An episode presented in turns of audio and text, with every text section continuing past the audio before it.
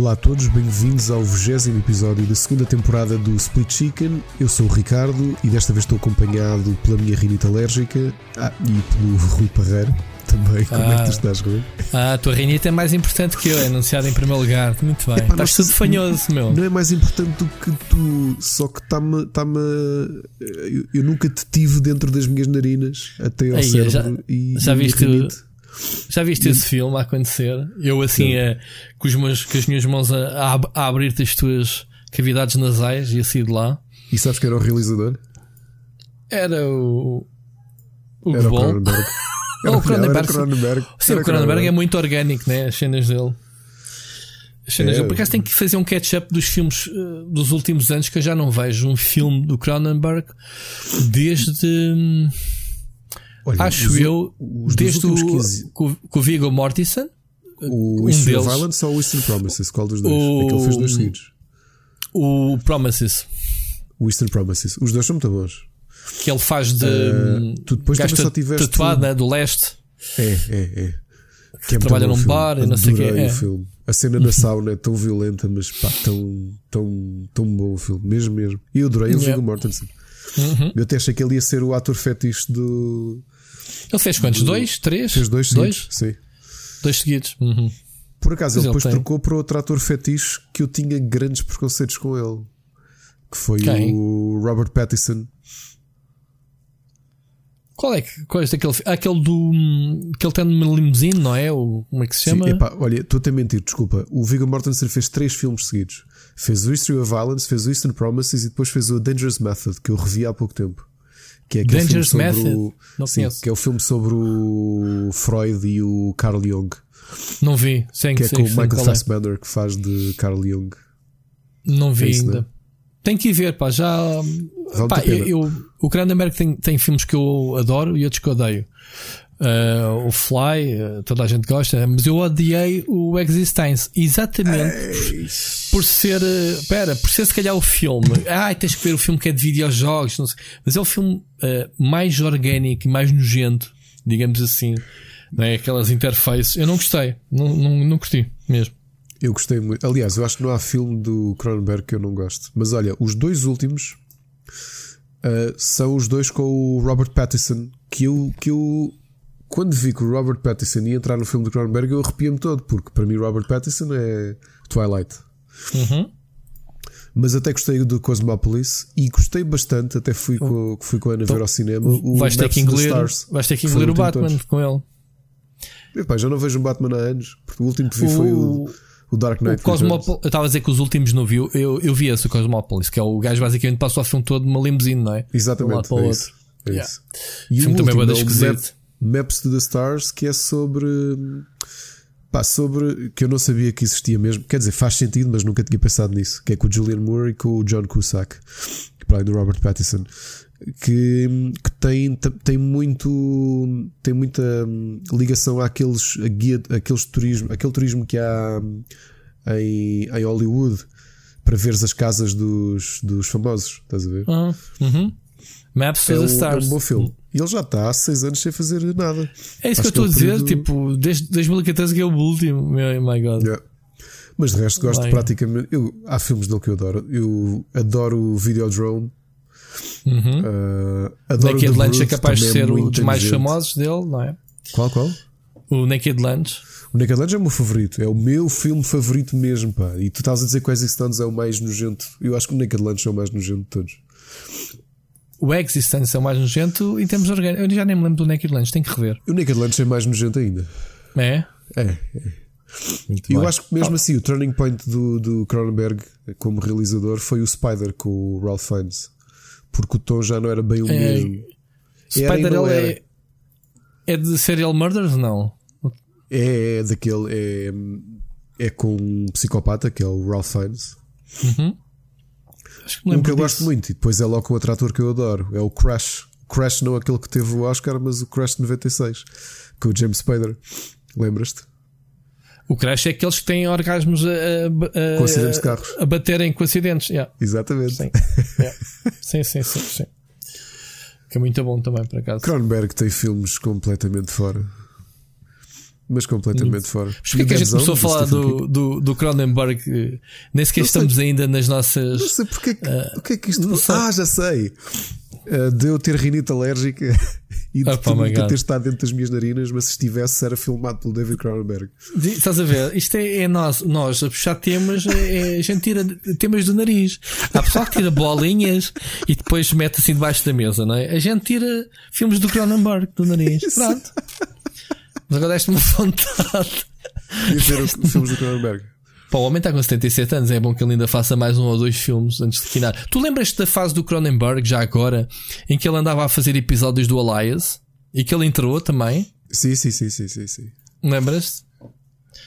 Muito bom. Sim, senhor. Muito bom.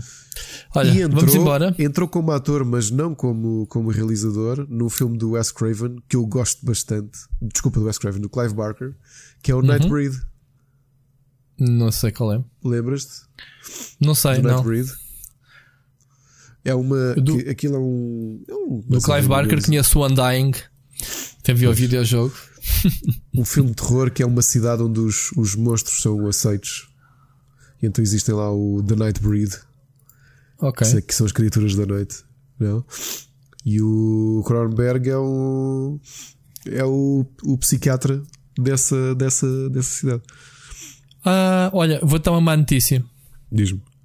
Estava aqui a ler o Wikipedia do Cronenberg e diz assim: em maio de 2017, numa entrevista, o, o Viggo Mortensen revelou Sim. que o Cronenberg está a considerar retirar-se devido à dificuldade em arranjar financiamento para os seus filmes.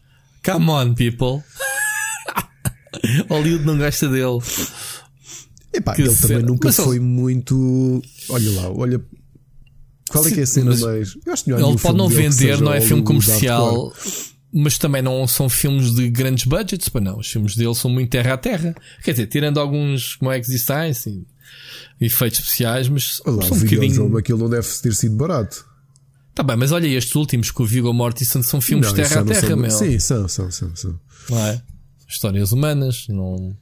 É estranho, é pá, é estranho como é que chegas a um ponto em que um gajo como o Cronenberg não tem financiamento para fazer, não é? Não tem dinheiro, não tem quem aposte nele. Tudo bem. Ah, tiveste o caso do agora do irlandês, que, do, que também do ninguém. Coppola. Ninguém lhe quis. Um, é, como é que se chama? O. Coppola? O? O Coppola? Ah, o. Estou a ouvir aos fluxos, desculpa. Francis Ford Coppola? Sim. Não Coppola, nada. Não o Coppola. Não, Coppola. não. Um, o Oliver Stone? Não. Martin Scorsese. Martin. Ai, não, não, não, não, me cafu, não me cafundas. Já começou, um, já começou. O Martin Scorsese teve 12 anos, o que é que foi para, para arranjar financiamento para este filme? E Netflix chegou-se à frente e toma. Não é estranho. Esquece uma altura em que o Scorsese e o Cronenberg não têm quem lhes pague filmes. E o Oliver Stone, estamos aqui já que falaste nele, também já não vou-se falar nele. Uh... O que é que ouviste falar? Deixa lá ver, se calhar estamos errados e estamos completamente eu off. não me lembro de, de. Já me lembro qual foi o último filme do Oliver Stone que eu vi. Ah, foi o Snowden em 2016. Pronto. Não vi. Também não. Também não. Não vi. Foi o Savages em 2012. Um filme que eu tive que tempos ali para ver e nunca ouvi. Uh, aí fez o Wall Street uh, Money Never Sleeps, que era a sequela do Wall Street. Pois. Epá, mas olha que ele também tem feito muito cocó. O World Trade Opa. Center não me diz nada com o Nicolas Cage. Olha, lá está, Nicolas Cage. O World Trade Center é era o que eu ia dizer. Também nunca vi esse filme. Mas eu, eu a vi, capa é ele como vi. bombeiro. Capa como bombeiro. Vi o uh... Alexander, também é muito. Também com o Colin Farrell a fazer de. Tens o Bush, o Josh Brolin, W. Não vi. É, uh... é o Bush? É, é o Bush. Epá, agora isto sem brincadeiras, estou a ver que os últimos filmes que vi do. Que vi do.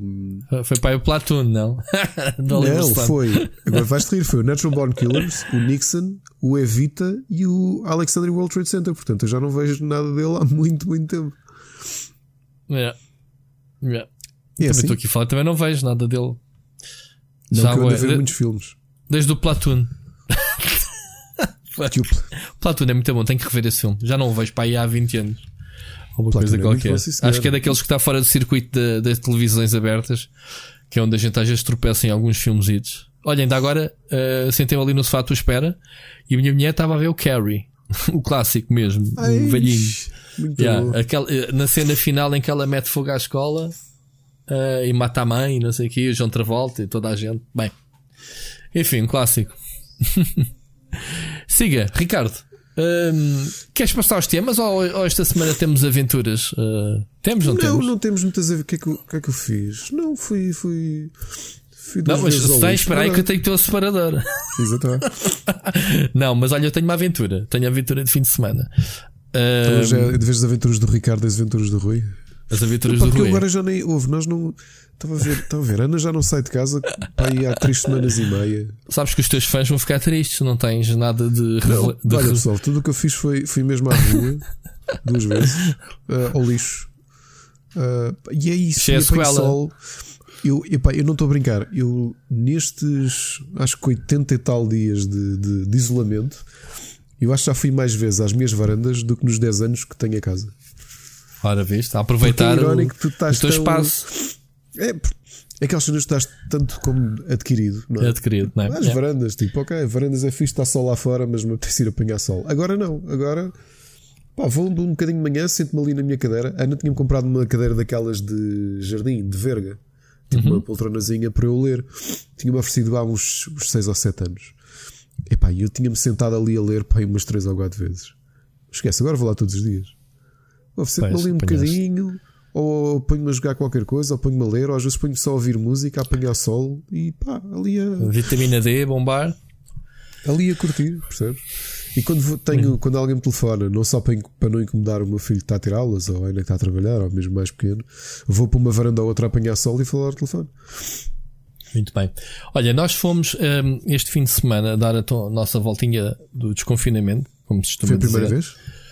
A primeira vez, sim. Eh, a minha filha nunca, em dois meses e meio, nunca tinha saído de casa. Eh, pá, okay. Eu tenho dado as minhas voltas quando preciso ir ao supermercado ou lembras-te, vamos buscar o carro. Eh, sim, foi a primeira sim, vez sim. que a Maneca saiu de casa. Então, no sábado fomos mesmo, pá, fazer uns quilómetros carro, fomos à boca do inferno. Um, bem, estávamos a estacionar o carro, a minha mulher estreou logo a porta do carro. Bum! No outro carro. Logo assim, uma marca não na nossa, mas na, na outra. Tipo, esborrado, mas passas o dedo e saía. Assim, fogo, grande estreia, estava bué de vento, estás a ver? Ela abriu metade da porta, pensou que estava no máximo, veio uma rabanada de vento e bam! Assim, já foste. Foi. Primeira saída com o carro já estava até com a porta. ok, vinha, eu vinha pelo caminho com elas, rapapé, e pá, e Mónica, tens de ter cuidado, não sei o que, estava-lhes a dar o sermão e não sei o que. Às tantas. mete o pé em falso lá no meio daquilo. Mandei uma palhaça, meu. Rui? Oh, estás a ver aqueles Estou? malhos que tu dás de, quando tinhas 13 anos na escola? que rebolas. Olha, fui com as mãos ao chão, dei duas camalhotas, fiquei lá estendido. Elas riam-se, quer dizer, acudiram-me, viram-me a rir. Uh, enfim, olha, foi uma cena estúpida. Acordei todo dorido no dia seguinte, tipo, que ia jogar a bola. todo, todo calcado, meu. Minhas mãos todas arranhadas. E pronto, foi giro. Primeira volta. O trajeto que fizeste, achas que notas que as pessoas estão a cumprir? Achas que as pessoas não estão a cumprir? Que estão-se a marimbar? Opa, eles têm, eles têm dado as notícias, os sensacionalistas e não sei o quê, tiram fotos de ângulos em a ilusão ótica que há muita gente.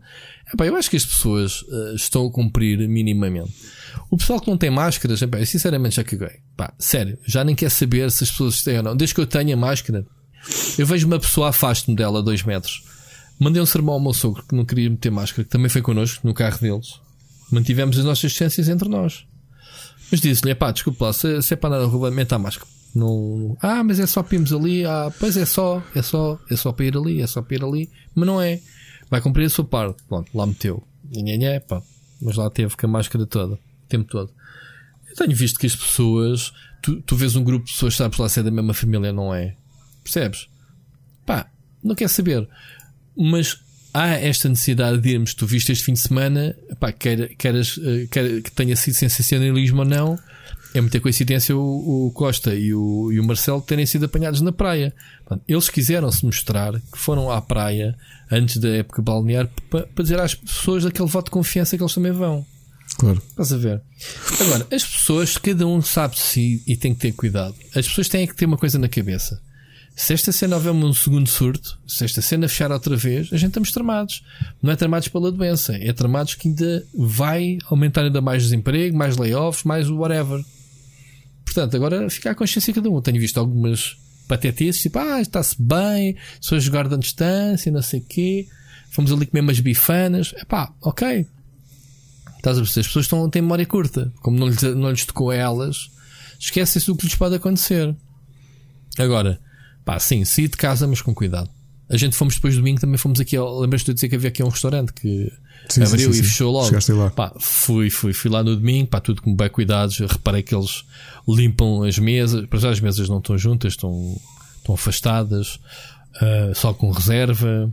Bah, uma cena muito. Uh, já o restaurante é pequenito em si, havia quatro mesas ou cinco disponíveis, se tanto, para tu veres. Um, sim, pá, o pão vem tudo selado, vem tudo. Nota-se que há cuidados, pronto. Desinfetante, as cadeiras e as mesas são limpas com desinfetante quando as pessoas saem. Um, epá, deu desconfiança. A mesma Mónica estava com algum receio, foi lá e disse: é pá, sim, sim, está tudo bem, pronto. Só que a gente não sabe, mano. Tu, tu podes apanhar, uh, encostaste, sei lá, quando vais despejar lixo, tocas no contentor, ou pá, não sabes, não é? E se vamos estar a viver com medo, vamos estar a viver com medo de uma série de anos, porque a gente não sabe quando é que isto vai haver uma cura. Estás a perceber? Sabes que é curioso que hoje estava, estava a Alexa a falar comigo, ver se está tudo bem, e eu, e eu, e eu estava a dizer que, pá, da minha parte, eu não estou a brincar, isto para mim isto para quem nos ouve isso já vai achar estranho, mas eu, eu, sei que a minha opinião ou, ou, ou, aquilo que eu quero é uma minoria da população que quer. Mas para mim a minha vida podia ser isto. Não estou a brincar. Eu já tinha sonhado com a minha vida ser isto. Não ter contacto praticamente com ninguém. Isto parece uma coisa muito. Mas está. Tá, tá...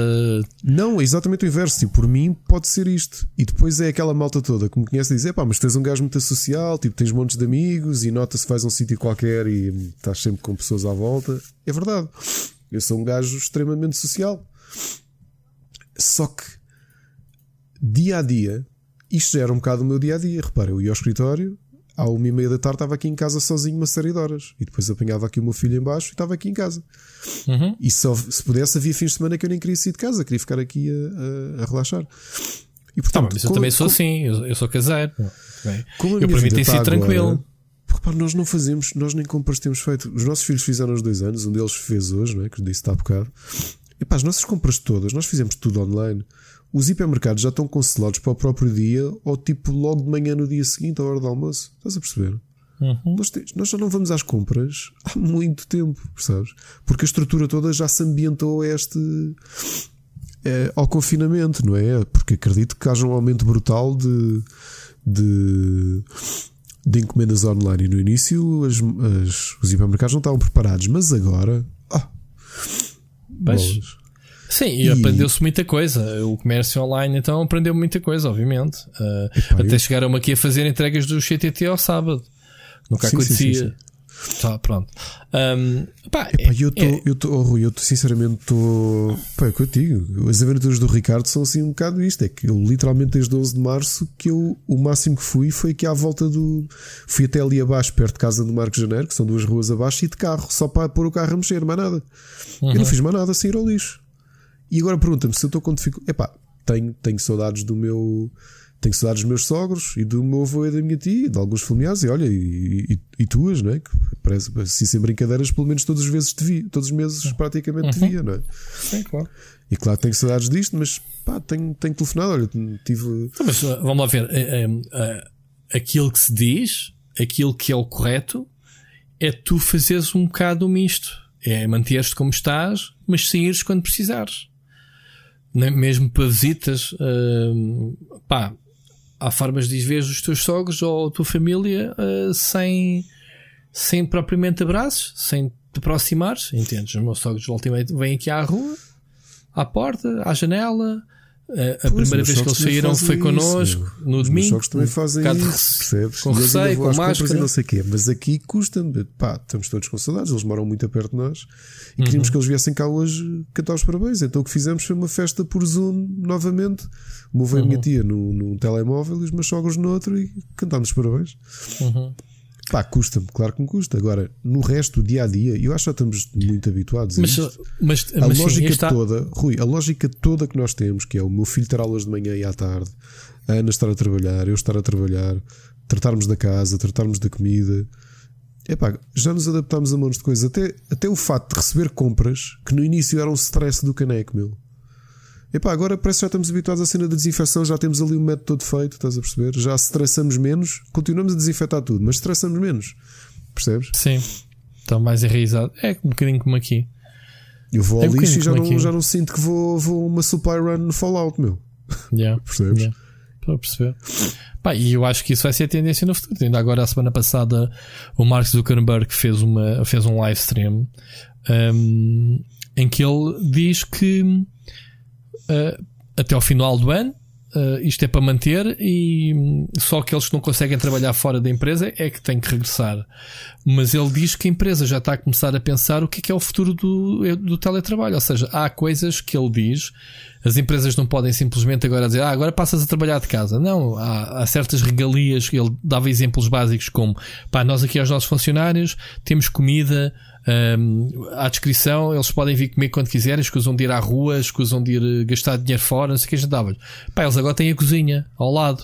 Portanto, claro. é uma regalia que não demos. Portanto, temos que repensar que regalias é que podemos dar aos nossos empregados. Estás a ver? Uh, uma coisa muito importante que ele falou, e eu sinto isso, já falei aqui várias vezes contigo e outras pessoas com quem falo, é que as pessoas agora têm que meter um travão, meter uma linha na separação da vida pessoal da vida profissional. Sim. Pá, e eu Sim. Tento e tento e tenho andado aqui à cabeçada de chegar àquela hora e ter que me desligar, porque há sempre qualquer coisa para fazer que vamos empurrando para o fim do dia. Chegamos ao fim do dia, acabou a hora e ainda temos coisas para fazer. Isto é a nível, pá, várias pessoas que eu tenho falado, dos meus colegas e etc. Um... Oh, isso é verdade, e era o que eu estava a dizer. A conversa que eu estava a ter com a Alex era precisamente sobre isso. Que ela diz que não está a conseguir, porque o trabalho dela é gerir a equipa e não consegue à distância e não sei o quê. Eu tive muitos anos a trabalhar em casa, ok? Eu só nos últimos anos é que comecei a ir mais tempo para o escritório a trabalhar, porque eu essencialmente ia lá uma manhã por semana e o resto trabalhava tudo em casa. Uhum. Mas eu gosto de fazer isso. Muitos dos meus amigos, que um deles até que, que eu sabia que ia ser o, o fim dele quando ele tivesse que passar a trabalhar em casa, foi exatamente o que aconteceu. Ou seja, quando ele passou a trabalhar em casa, até a saúde dele foi à vida, porque ele deixou de se conseguir controlar. Sei lá, às vezes tinha ritmos de trabalho em que acordava às 10 da noite, trabalhava até às 6 da manhã, deitava-se, já estava tudo trocado, percebes? Como vivia sozinho. Uhum. Pois, é era o seu próprio patrão. Epá, é assim, trabalhar em casa precisas mesmo de uma grande disciplina. Eu falei, eu estou a dizer isto e nós estamos a fazer isto na versão hardcore, que é ter crianças em casa novamente, por muito calmas que as crianças sejam, são crianças, precisam sempre de acompanhamento. Nem que seja claro. a cena de ah, a minha aula não está a começar, ou não está a funcionar, ou o mais pequeno que está a trepar para qualquer coisa. Tudo isso quebra-te o ritmo. Yeah. Epá, mas faz. Eu acho que se faz. E digo que já estou. E também acredito que vai, vai haver umas grandes mudanças a nível laboral, até por outra coisa. Eu também gosto de ser um bocadinho cínico nesta parte. As empresas também estão a gostar, não te esqueças que muitas delas estão a ver que o teletrabalho, na maior parte das situações, funciona e olha que carreta uma poupança grande. o problema é que o Mark Zuckerberg disse exatamente que hum, a poupa, não fez contas à vida ainda, mas que não deveria ser o foco das empresas a poupança do dinheiro com o teletrabalho. Não, mas, mas tu de repente é assim, imagina, Rui, tu tens, um, tu tens uma empresa com um escritório para 20 ou 30 pessoas. E isso tem um valor, não é? Só o arrendamento tem um valor. Claro, claro que sim.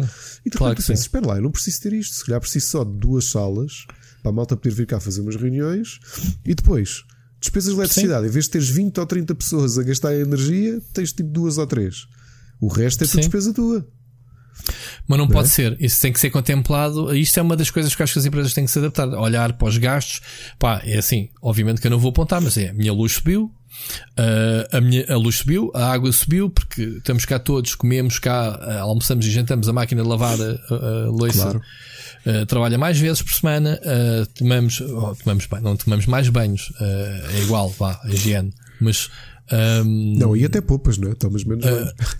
sim, sim, sinceramente, não, tenho, não há necessidade de tomar banho todos os dias, a não ser quando, sei lá, é uma questão de estar fresco. Eu, eu gosto de tomar banho, não é a questão. A minha filha não, por exemplo, toma um mês, mês a mês, até, até feder. Pronto, eu faço, são, eu faço são fases. menos vezes, por acaso, aliás, visto que eu hoje Pronto. fiz a barba, já não fazia há três semanas, porque Pronto, Pronto mas uh, há gastos, há, há gastos de, de internet, uh, pá, já pensámos em reforçar, porque há dias que não se consegue trabalhar. Um, epá, todos esses gastos têm que ser contemplados. Uh, não digo por mim, digo no geral. Percebes? Uh, porque as pessoas não trabalham como freelance, continuam exatamente com, com a mesma ligação que a empresa, percebes? Mas pronto, não querendo estar a entrar neste ser sindicalista ou, ou, ser seja o que for, porque eu sou um péssimo sindicalista, nunca fui de teste. Uh, eu sou muito mau a reivindicar seja o que for do, dos meus direitos. E, e, se tivesses uma conversa com a Mónica sobre isso, ias ver o quanto ela me odeia nesse aspecto, de eu ser desprendido com tudo e toda a gente faz o que é de mim. Mas o que se passa é isso. As empresas têm que se adaptar, uh, os patrões, ou, ou, os dirigentes, os diretores, os empregados também, porque há pessoas que não sabem estar em casa e, e apanham-se com a liberdade para fazer coisas que, que não devem, percebes? Porque enquanto vivemos num país em que tu tens um horário e, e és pago por um horário e não pelo que tu fazes, tens que mostrar daquela tu, Your ass is mine from 9 to 6, estás a ver? Sim, mas isso é uma má política, pá. É uma má isso política. acontece em Portugal em todos os empregos, portanto, Sim, não é. Mas eu, eu acho que a diferença percebes? é quando nós percebermos que o nosso trabalho tem que ser eh, tem que ser por objetivo, ou seja, tens X coisas para fazer. Tens X isso é quando tu fores patrão, quando eu for patrão na nossa geração. Não, não sei. A geração não. anterior não acredito muito que isso aconteça ainda. Mas que as coisas vão mudar nesse aspecto, vão. As pessoas serem orientadas para aquilo que têm que fazer. É assim: se és um tipo então eficaz e demoras duas horas, demoras duas horas. Se és um tipo lento e demoras dez, demoras Tá bem, mas eu vou dizer assim: dou-te dou um, tu és patrão, tu tens um empregado e diz assim: olha, tens uma hora para fazer este trabalho. Dás-lhe o trabalho, ele faz aquilo em meia hora.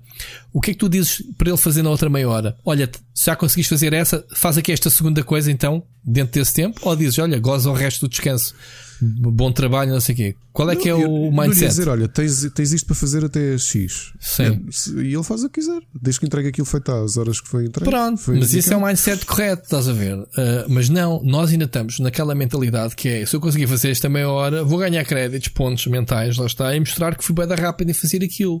E a tua recompensa não é outra senão: ah, acabaste que fiz, então olha, pega, pega nisto. Man, eu trabalho há 25 anos e sempre foi em todas as empresas onde eu passei. Portanto, não há hipótese. É, quanto, mais, quanto melhor és, mais trabalho tens, porque lá está. Percebes o que eu quero dizer? Sim, sim. Tens uma bagagem maior, levas mais carga. Ponto.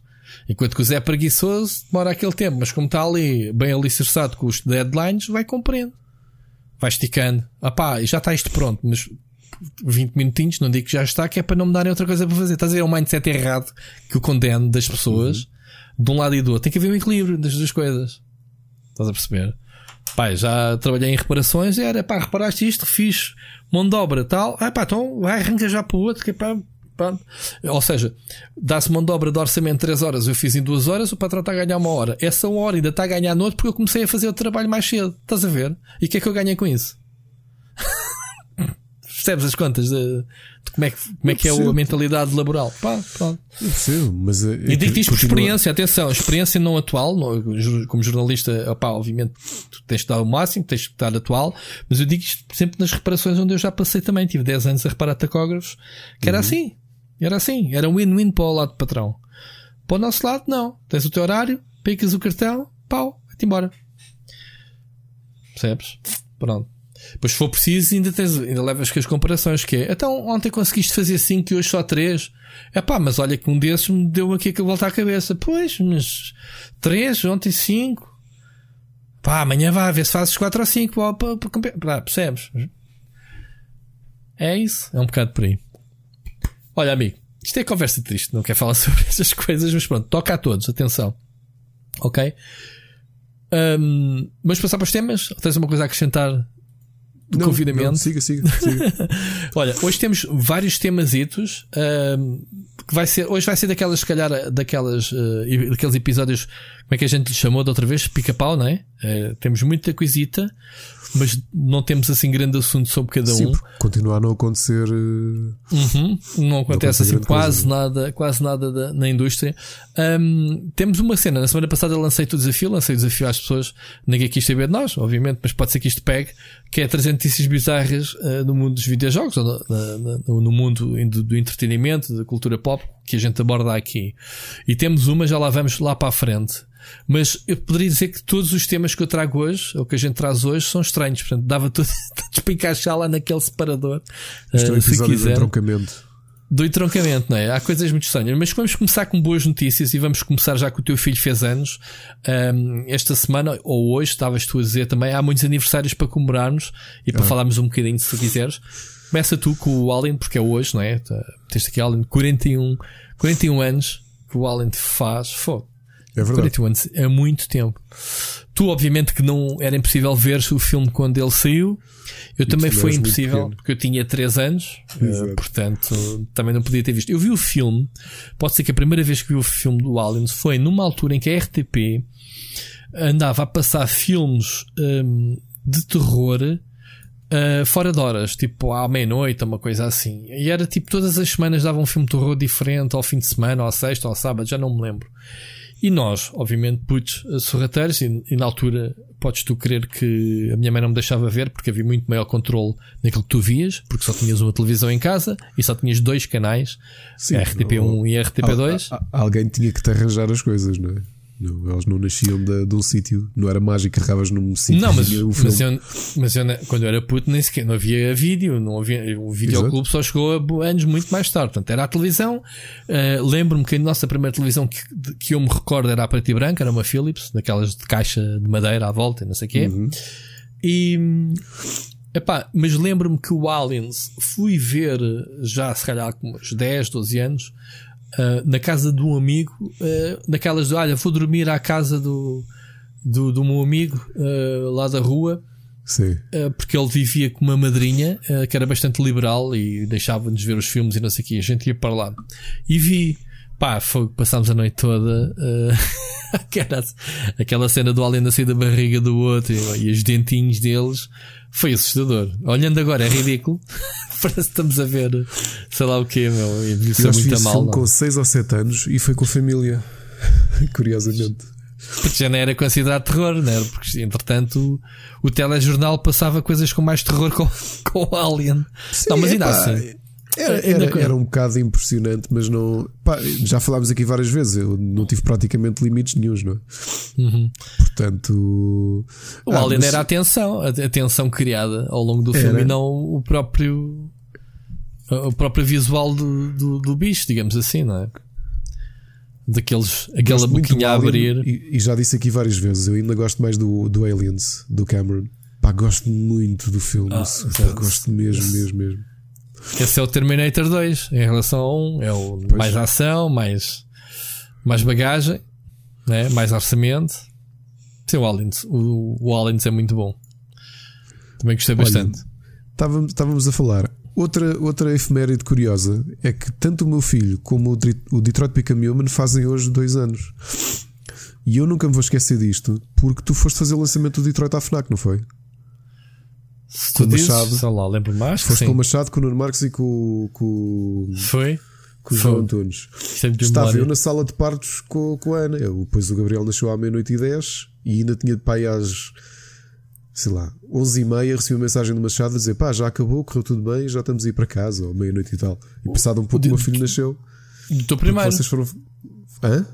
Do primeiro ou do segundo? Do segundo, do segundo. Nasceu mesmo no dia do lançamento do Detroit. O Detroit só tem dois anos. Ah, tá tem dois anos. Epa, e este tu... fez dois anos hoje. Fizeram os dois dois anos.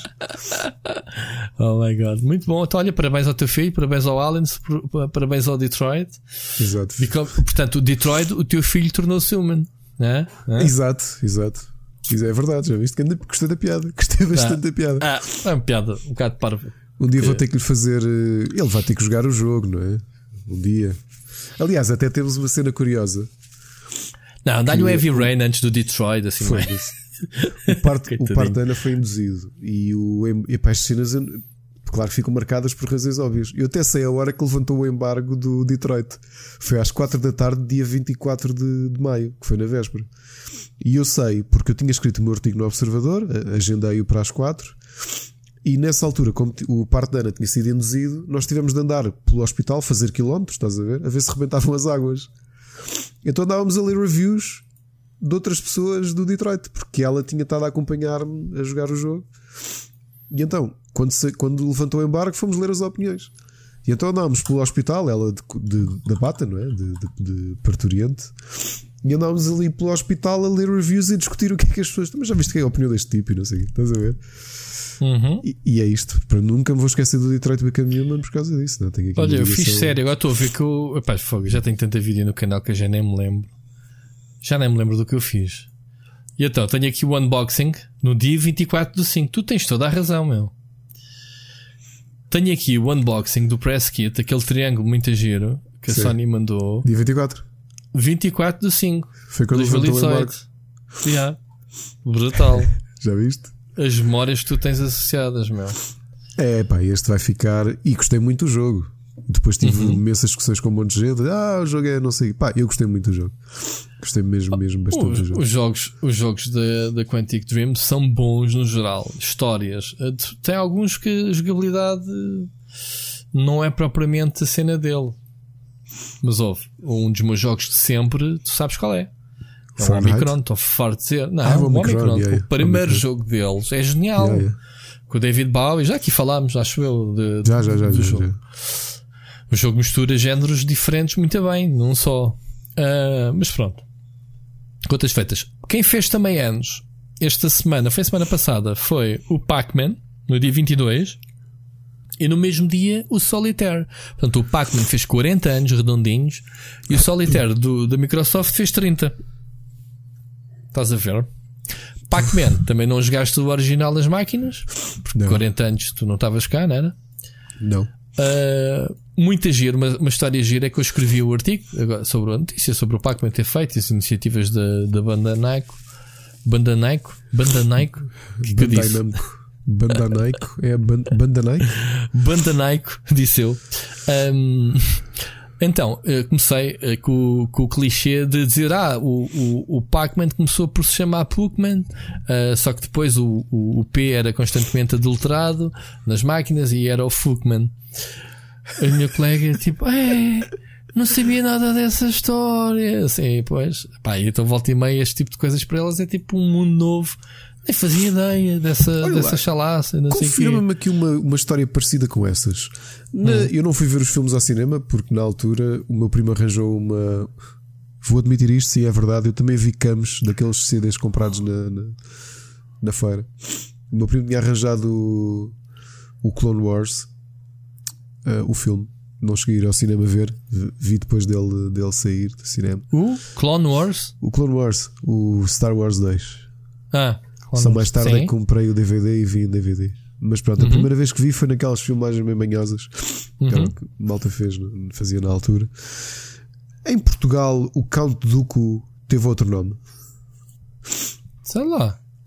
Epá, que eu li em vários Count sítios. Duco, o Doku, yeah que em Portugal tinham mudado o nome dele, não era Count Duco por causa da, da conotação. Epá, não fui confirmar, porque também não conheço ninguém que tenha ido. Uh, tenha ido. Tu tens, é, te, tu tens a, a Hyundai que mudou o nome do carro para Portugal. Que era o. Como é que era? Hyundai Kona? Acho Kona? Sim, mudaram o nome. Uh, como é que é? Acho que é, é o Hyundai, não é? Hyundai. Pana. Mudaram para Coway em Portugal. ah, uh, bem, pelo menos no Brasil, estava aqui a confirmar. Não sei se em Portugal fizeram isto. Sim. Uh, passou a Ducan. Não sei, mano. Eu não me lembro Mas disso. não foi o único que estou a ver. É que eu cruzei aqui no site. Isto, já viste como é que, quando é que isto deu? O personagem. Mas estás a ver o... Cifo Dias na tradução brasileira passou a ser o Zaifo Vias, que era para a malta ser trocadilhos. Mas sabes, lembras-te é Eu estou habituado, eu estava habituado a ler a, a, a, banda desenhada da Disney, em que eles faziam esse tipo de chalaças entre o primeiro nome e o sobrenome, sim, sim, uma sim. única palavra, do sim, género Zeca Diabo ou. Yeah, yeah, sei, yeah, lá, sei lá, cenas assim.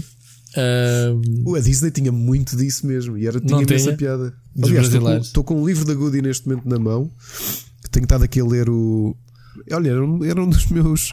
Uma das minhas sugestões, mas posso já dizer que foi um Disney especial do Indiana Pateta que tinha a recolha toda das histórias que fizeram do Indiana Pateta, que é obviamente o Indiana Jones, mas com o Pateta.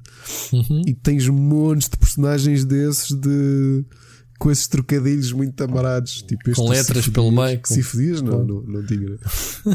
Agora, por curiosidade, não é o único, porque, por exemplo, o personagem Captain Panaca, uh, nós não usamos a palavra assim, mas no Brasil, Panaca.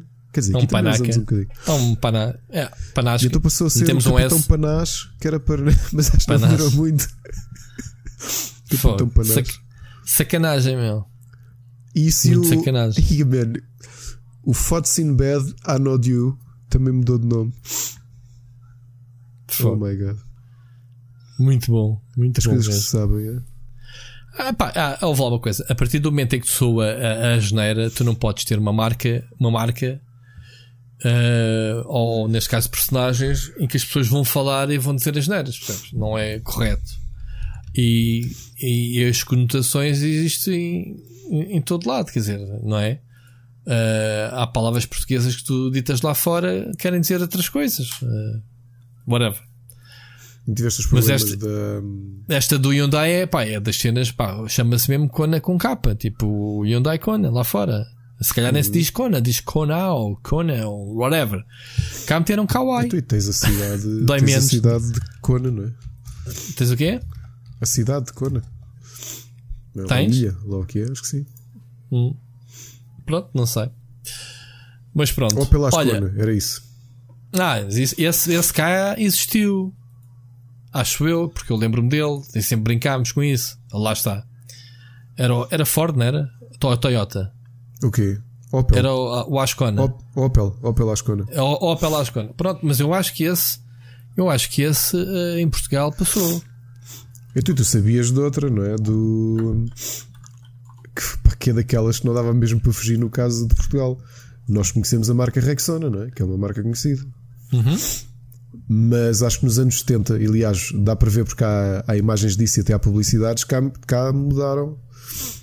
Uh, durante algum tempo tinha outro nome. Mas porquê? Era Rexona. Rexina. Porque, como aquilo era um sabonete Uhum. É que, infelizmente em Portugal não, dá para, não dava para escapar, não é? Porque Rexona, porque a malta dizia que ah, isso depois dá para fazer trocadilhos com a marca Rexona, porque Rexona dá para lavar a.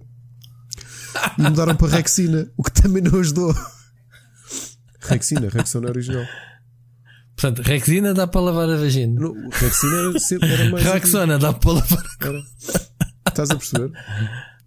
Agora é que falas disso, mas eu nunca me apercebi disso, yeah. nunca tropecei nesses trocadilhos. Não, mas não era trocadilho, isto foi um problema. Eu acho que isto até foi ainda durante o Estado Novo, que era de repente tens uma marca em Portugal que é a Rexona, que é uma marca austríaca, eh, desculpa, Opa, australiana. Acho que o maior exemplo de cenas censuradas é hum, a Coca-Cola, meu. Tipo Coke, é, né? Vou beber uma Coke, uma cocaína, não é? Cena assim. Eu não sei se foi por isso que foi. foi... Eu acho que não era por isso, acho que era, era pelas importações. Por isso é que era proibido em Portugal. Não, isso não estou a dizer proibido em Portugal, estou a dizer que o nome, o nome nunca. Cá nunca, nunca foi Coke, é Coca-Cola. Pronto. Coca-Cola, e, e depois o brand de Coca-Cola até acho que se tornou mundial, não é? A Coca-Cola já assumiu isso, que é Coca-Cola Company. Não é? É, é, é. Já, mas, já, mas havia as latas da. da... Mas, mas chamava-se Coke antigamente. Sim, sim. O caso de Portugal foi o, o Salazar, uh, exatamente isso que tu dizes. As importações era querem beber, bebem um vinho e cerveja feita cá. O meu sogro bebeu Coca-Cola a primeira vez em Angola, quando esteve na guerra do ultramar. Portanto, aí era uma questão mesmo de, de, de comercial, pronto, de, de, dar, eh, obviamente, dar impacto à, à nossa produção. Mas, pronto, conotações. Isto tudo estávamos a falar do Pac-Man, lá estamos nós uh, a divagar. Olha, e o Solitaire? Diz-te alguma coisa? Joguei um bocado desde o Windows 98. No Windows 98 foi o. Acho que foi ainda, mais sólida. Ainda, ainda picas. Eu nem sabia que isto ainda estava no Windows. Deixa lá ver. Não, ainda está no Windows? Não sei, tô... tá. Microsoft Solitaire Collection. Está yeah. com grandes gráficos. Isso já está no, está no Game Pass também. Ai, ai caraças. Corre... Não, não, está no Windows. Não, estou, estou a usar. Jesus, mano, isto até tem Mojang. Eh, não é Mojang, tem é, Mahjong. Mahjong. Yeah. Aí é com caraças, meu. Free Cell, Klondike, olha, Spider. Eu lembro-me destes nomes. Com XP, sobes de nível. Olha, estou a jogar. É, olha, vou fazer o podcast a jogar solitário contigo. Já viste? Ora bem, olha, um rei já. Paus, vai já para ali para o molho. Vamos fazer um campeonato solitário. É pá, muito bom. Pronto, vou fechar Só isto. Só a Microsoft nos esteja a ouvir. Se quiserem patrocinar o primeiro campeonato de solitário do Split Chicken, Uh... Ou, ou, ou, isso, se eles não se chegarem à frente, também temos o pessoal da Suécia que já veio falar connosco.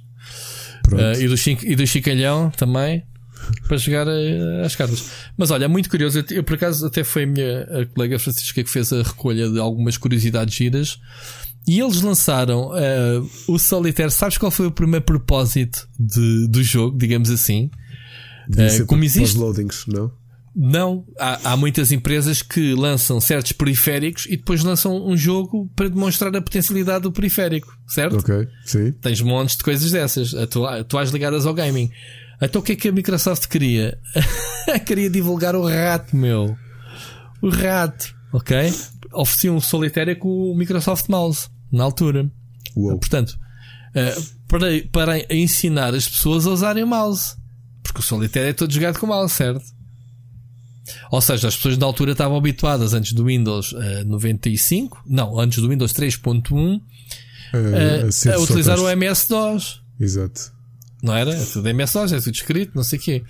Então depois começou-se a usar o rato, que foi copiado à Apple, né? segundo consta a história. Um, e foi feito por um estagiário da Microsoft, o jogo. Vê lá tu. Um, uma série de historiazinhas muito giras. Pronto, metes um estagiário, ah, faz lá um joguito Uh, pronto, Solitaire. E então. Estava o estagiário com um baralho de cartas na mão e pensava, agora fazer o quê? Ou seja, um clássico. Uh, está, faz. Pá, o Solitário é daquelas coisas que damos como garantidas. Eu, eu assim, está no Windows. Pá, eu, eu sei que se calhar está lá. Mas nunca corri. Por isso é que fui agora verificar e está. Está lá o Solitário. O Minesweeper um, é que é um bom jogo. Agora falando de jogos do Windows, o Minesweeper é um bom jogo. Não é?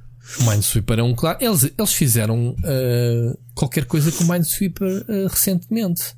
Não sei se foi uma versão. Eu tinha isso no telemóvel. O Minesweeper é aquele jogo que a maior parte das pessoas que o tentam Não, acho que fizeram um filme. Não sei, um filme do Minesweeper. Não sei. Mas que é com o Nicolas Cage? Isso é que era, meu. Pá, eu posso chorar. Fazer... Não... Eu sei que Pessoal. a Batalha Naval saiu. Um filme tipo Hollywood. Um, eu não sei se o Minesweeper. Sim, sim, não, mas deixem Mines... já agora deixa-me fazer aqui um pitch. Senhores que querem investir dinheiro nesta fase de, de, de recessão, uh, epá, façam uma vaquinha para fazer um, um, conjunto de filmes baseados nos jogos clássicos do Windows e todos protagonizados pelo, pelo Nicolas Cage. E vai distribuir por realizadores que são menos vistos. Olha, o, o Minesweeper pode ser realizado pelo Cronenberg é a história de um tipo de. O Nicolas Cage é um agente de minas e armadilhas. Mas olha que já há um Minesweeper o filme, mas não é, é de 43, portanto não tem nada a ver com, com a cena olha, do Windows.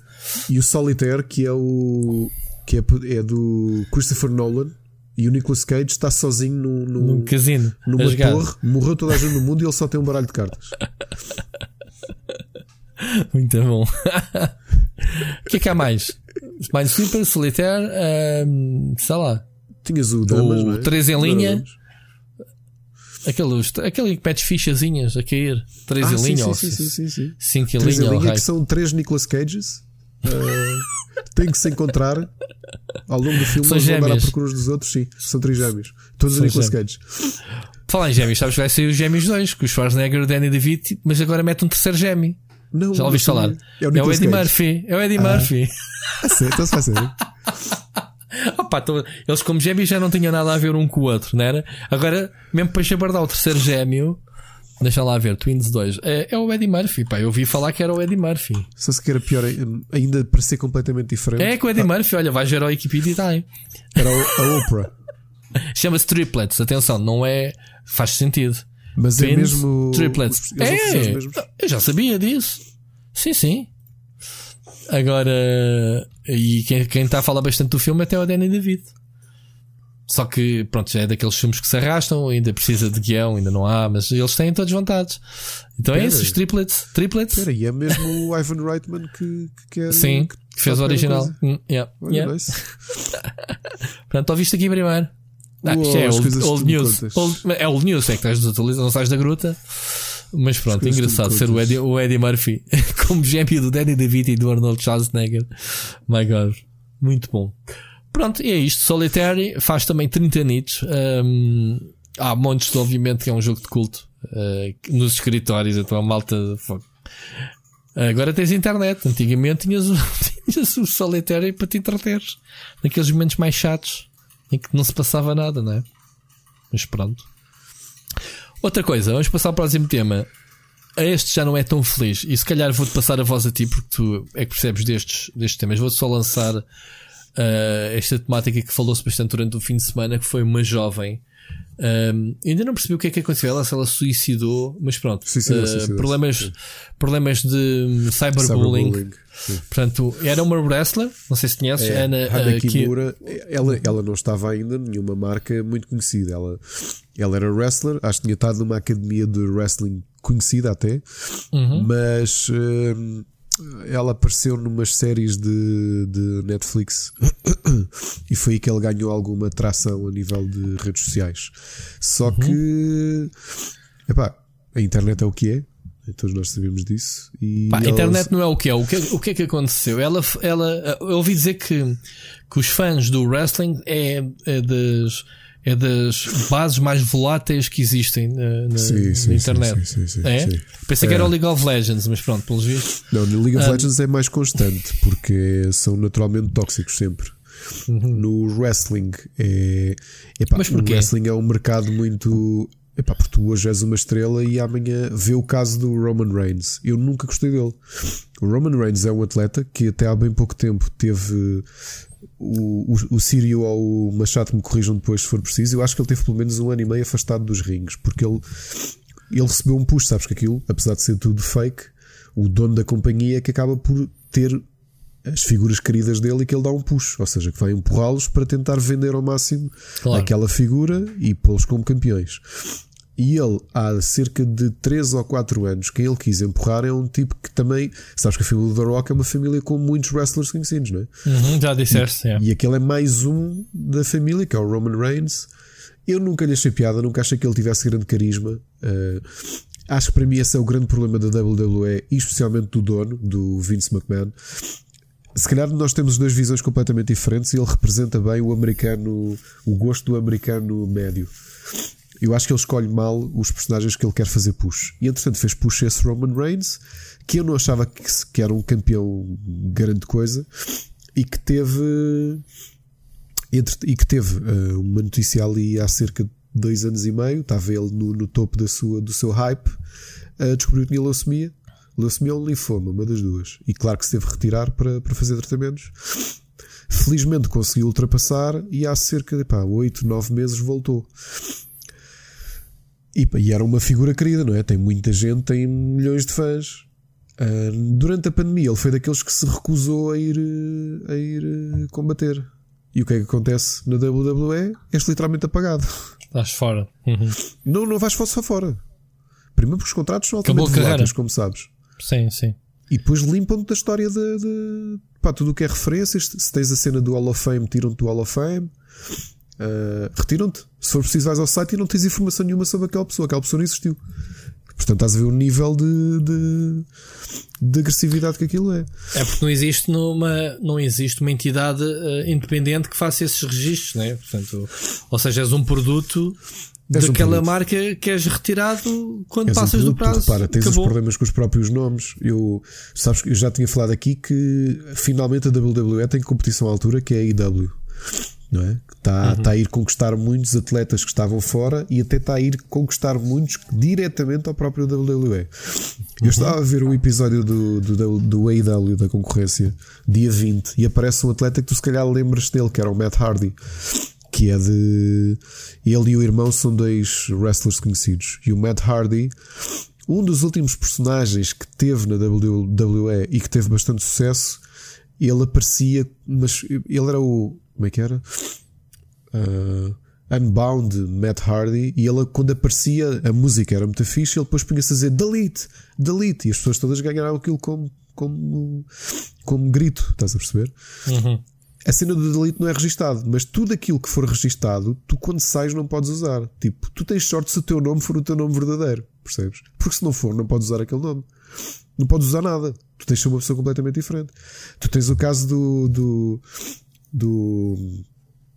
Ai, como é que ele se chama? Do Morrison, que é um, um, um, atleta muito conhecido da WWE, que quando, corre, quando esteve nos outros tinha outros nomes. Tinha, era o Johnny Mundo. Ou... Isso já ouvi falar, sim, sim, sim, sim.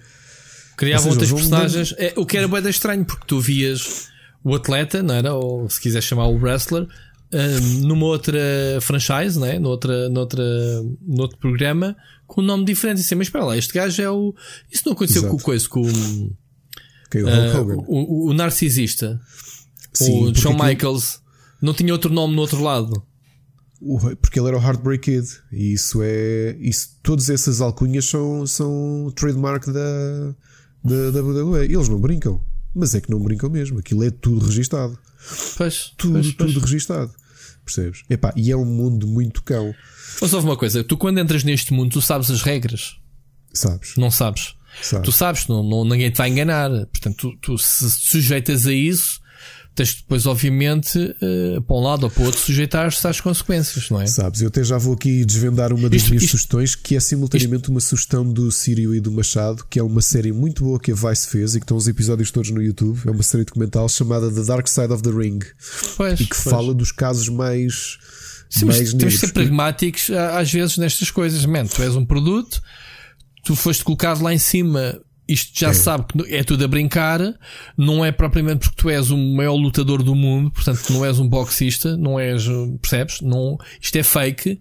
Exato. Se és fake, tu és fake. O teu nome é fake, sabes cá para fora não existe. Epá, eu acho que isso, sendo pragmático, embora uh, tenha que olhar o olho, o, o olhar humano, são, são pessoas, não é? Ao fim e ao cabo. O olhar humano e é acho que não podem dizia. ser esquecidas, não podem ser esquecidas, oh, oh, oh, obviamente. O olhar acho humano é aquilo que eu te dizia, que o Glow exemplifica bem isso, que é tu sabes só tens uma oportunidade, porque especialmente o Vince McMahon tem uma marca fortíssima que é a propriedade dele e da família. Eles não brincam. Tu, tu se cais na se tu cais no desgalha para eles, já foste. A tua carreira terminou por completo, ok? Não vais ter hipótese agora com a IW Pá, porque aquilo é a Liga dos Campeões. Os outros todos são os distritais. Não havia meio termo. O meio então, termo que havia a WWE coisa. comprou. Que era WCW. Então, Diz-me uma coisa. Tu, como, como obviamente uh, fã do, do wrestling, eu já nem tanto vejo, mas não nada como era puto. Então tu, tu tens duas divisões. Tu és uma personagem, tu és o Undertaker de um lado e de repente zangas-te, vais para outra divisão, não podes usar o nome Undertaker, vais usar Zé Manel. Tu, como fã do Undertaker, tu vais atrás do, de, do, do atleta da personagem, do, do tipo com outro nome, não, vai fazer se calhar outras manobras ou ficas-te agarrado ao Undertaker? Que até pode ser tens, assumido o manto por outra pessoa, digo eu. Primeiro tens de fazer, tens, que, tens mesmo que fazer uh, outros movimentos, porque os movimentos também são propriedade. Pronto, é isso que eu estou a dizer. tu, como fã, és fã da pessoa ou da personagem? Diz-me. Da pessoa. Da, da pessoa, pessoa? Porque até dentro, dentro da WWE eles têm novos personagens. Okay. Mas tu Por conheces exemplo, a pessoa é... suficientemente fora da arena para te simpatizares com ela e não com o produto? Sim, achar que, que é carismático. Dou-te dou agora um caso. Quem é atualmente o campeão? Acho que é. Posso estar desfasado uma ou duas semanas, que há duas semanas não vejo. O Drew McIntyre é um atleta que eu acho muita piada e que ele já tinha estado no WWE, mas quando esteve, epá, não tinha tração nenhuma, não tinha carisma nenhum. Saiu, foi para o circuito independente, foi para os indies, estás a perceber? Uhum. Porque ali a WWE era isto: tens o AAA, agora são dois, que é a IW uhum. e a WWE, e tens os indies. E portanto, uhum. ele teve muitos anos nos indies E realmente começou a dar nas vistas e a WDF foi buscá-lo outra vez. E agora sim, ele tem um carisma brutal. É um escocês que eu acho que tem 1,97m com um ar mesmo badass, estás a perceber? Mas, mas uh, quando voltou ao WWF foi com, com, a personagem que já tinha antes ou foi com uma nova? Com uma nova. Com uma nova? Isso, sim, isso mas acontece. Isso é estranho, meu. É bué... Ou seja, para mim torna ainda mais fake aquilo que já era fake. Não é? Porque tu pensas, epá, este gajo nem sequer usa fato, usa quanto muito uma maquilhagem ou um penteado. É o gajo, é a pessoa. Tu estás a ver no ringue uma pessoa, não é? Não, e tu identificas-te com, com, com, os, com, os, com o que eles dizem. Undertaker, não é? O Undertaker, é, uma, é, um, é um exemplo. O Undertaker, o Undertaker é porque o Undertaker mais emblemáticas do, Sim, porque, do, porque está cá é? desde sempre. Dizem o gajo faz uma personagem de imortal. Pá, eu conheço o Undertaker desde puto. Continuo a ver que ele ainda está no ativo. Eu penso, bem, eu estou velho e o gajo continua. Porque está aqui alguma coisa, não é? Mas sim, claro, gosto do Undertaker. Quem é que não gosta do Undertaker? Porque atravessou gerações. O Undertaker Pronto. teve outros nomes. Mas, mas, mas fora de character, de, como ele, não, dentro. como por exemplo. Ele, come, ele não começou como, como Undertaker. Também, mas o Undertaker, a, a, personagem pode aí, aí lá está, storylines podem. Eventualmente o Undertaker é, um, é uma alcunha. Eu sei que ele não se chama Undertaker. Não, não, não. Mas exemplo, a diferença? Ele teve, ele teve uma, um redesign. Em 2000, ele deixou de ser o Undertaker, passou a ser uma cena que era o American Badass, que vinha de Harley e era cena americana com a bandeira, tipo motar, tipo Sons of Anarchy. Mas se calhar olhavas para o gajo nem o conhecias. Conhecias, tipo, foda-se, é o Undertaker, mas agora motar. Ok, pronto. Isso e depois ele voltou a ser o Undertaker. E depois voltou a ser o Undertaker, porque é assim, pá, bolas, tu queres é ver o Undertaker, não queres ver o. O Undertaker ainda anda aí para, para as voltas, meu. Faz-me confusão. Como é que é possível? Epá, vai aparecendo. A questão é assim: o que ele não tem agora em físico, porque eu acho que ele já passou os 50 e tal. Sim, já passou, já, já passou, tem 55. É só que é um tipo muito carismático, meu. É? Ele, para, e para mim, o Undertaker é a representação do wrestling. Eu sei, é o mesmo que eu digo. Então, eu, eu que não acompanho o wrestling, eu conheço o Undertaker, porque lá está, quando eu era puto, nos tempos do Tony Macedo do, e do Tarzan Taborda, tinha ele com as luvas roxas, lembras-te? Não, não me lembro desses pormenores, não me lembro, não me lembro, mas pronto, lembro-me daquele olhar, daquele olhar, Bear. tipo, olha para ti e tu já foste. Yeah, yeah. e ele tinha a coisa mas de pronto. nunca ter sido derrotado numa WrestleMania e foi derrotado há pouco tempo de uma forma tão estúpida. Foi daquelas coisas que, como argumento, foi muito estúpido. É tipo, não valia a pena.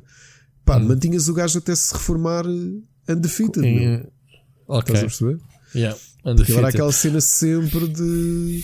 Mas olha, tu vias um pay-per-view, o WrestleMania, aí eu não sei quem finalmente vão derrotar o, o Undertaker. E o gajo, e não tudo escuro, o gajo levantava-se e tu fosgas. Yeah. Estás a perceber? Mas, eh, mas eh, agora o twist foi esse: derrotaram no mesmo.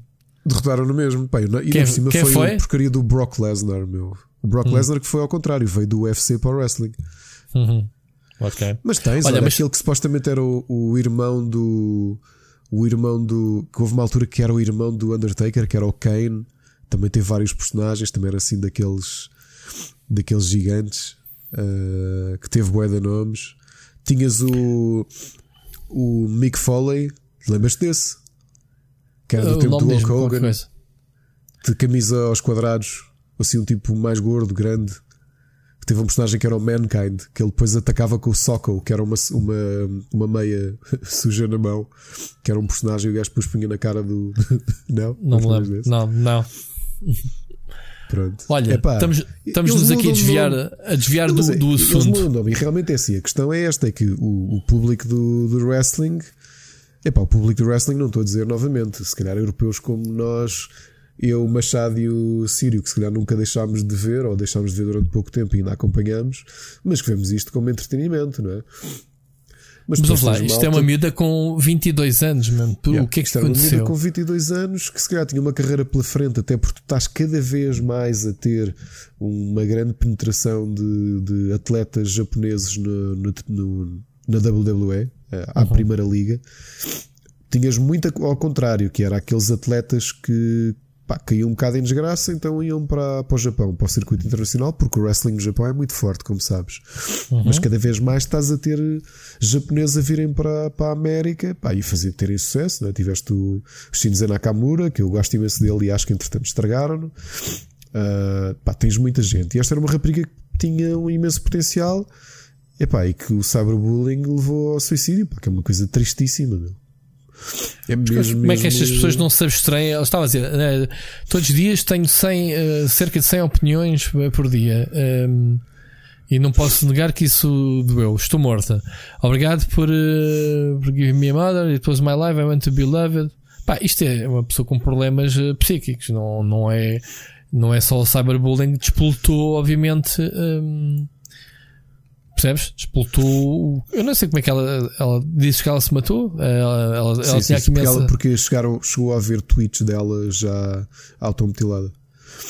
Automutilada? Ela automutilar-se. Sim, Pronto, sim, mas isso é uma forma de chamar a atenção. Muitas vezes não, não chega a ver este facto, né? Então ela, ela, ela suicidou-se mesmo. Portanto, ok. Um, epá, isto, isto, isto, o, que, o que é que leva. O que, o que é que podemos retirar disto? Isto, internet não é, não é isto. Quer dizer, vamos lá ver uma coisa. Hoje em dia ninguém está seguro atrás das teclas, quer dizer, não é, não pode chegar aqui e, e, e fazer mal às pessoas ou fazer bullying, né? E ficares imune. Ou estou sendo naível da minha parte. Pá, eu acho que não podes, não, não és anónimo. Não... Estas coisas não se investigam, não se perseguem. Há um nível grande de anonimato na internet. Pá.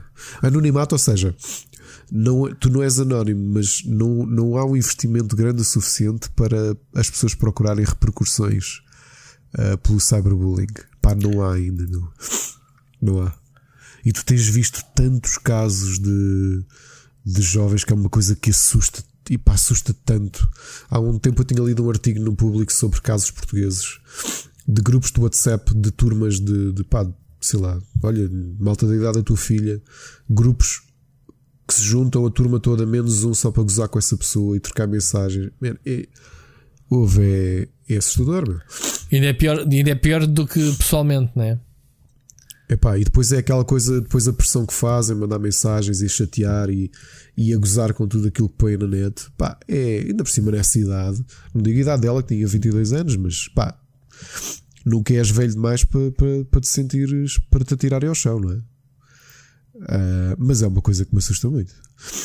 Assusta muito mesmo, porque há um sentimento de impunidade muito grande que é, fogo, pá, estou aqui no meu no computador e Tu achas que alguém que lhe fez cyberbullying esta wrestler de 22 anos se sente culpado por ela ter morrido?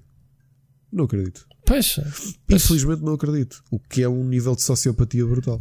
Certo, mas vamos lá ver uma coisa. O que é que é preciso se dizer? O que tipo de mensagens é que ela terá recebido para, para dizer tipo, basta? Se ela está no showbiz, ela, ela não está preparada para isto. Não há ninguém que a acompanhe a exposição dela, mediática ou, ou o que é que seja pela carreira que ela estava a ter. A coisa. Ou seja, ou não há sinais que ela pudesse demonstrar. Percebes? Olha, pensa, pensa em duas pessoas. Pensa em quatro pessoas que na década passada, famosíssimas, que se suicidaram. Robin eh, Williams, mas, não, o, pera lá, pera lá. Hoffman, Pronto, o Chris Cornell e, o, e o Chester, que é malta tá. noutro, noutro, noutro, ainda é noutro, noutro patamar, não é? Noutro patamar, mas com uma experiência de vida tipo, que já não, não aguentam mais nada. a pressão de chegas àquela tua fase. Pá, todos nós já passamos por fases de insegurança e de, de, refletirmos o que é que estamos cá a fazer, ou se é pá, ah, aquela crise da meia idade, ou uma pessoa pensa, é pá, fogo já passaram estes anos, começas a fazer contas, tipo, ainda me restam de forma normal, ainda vou viver mais no sei, pá, percebes?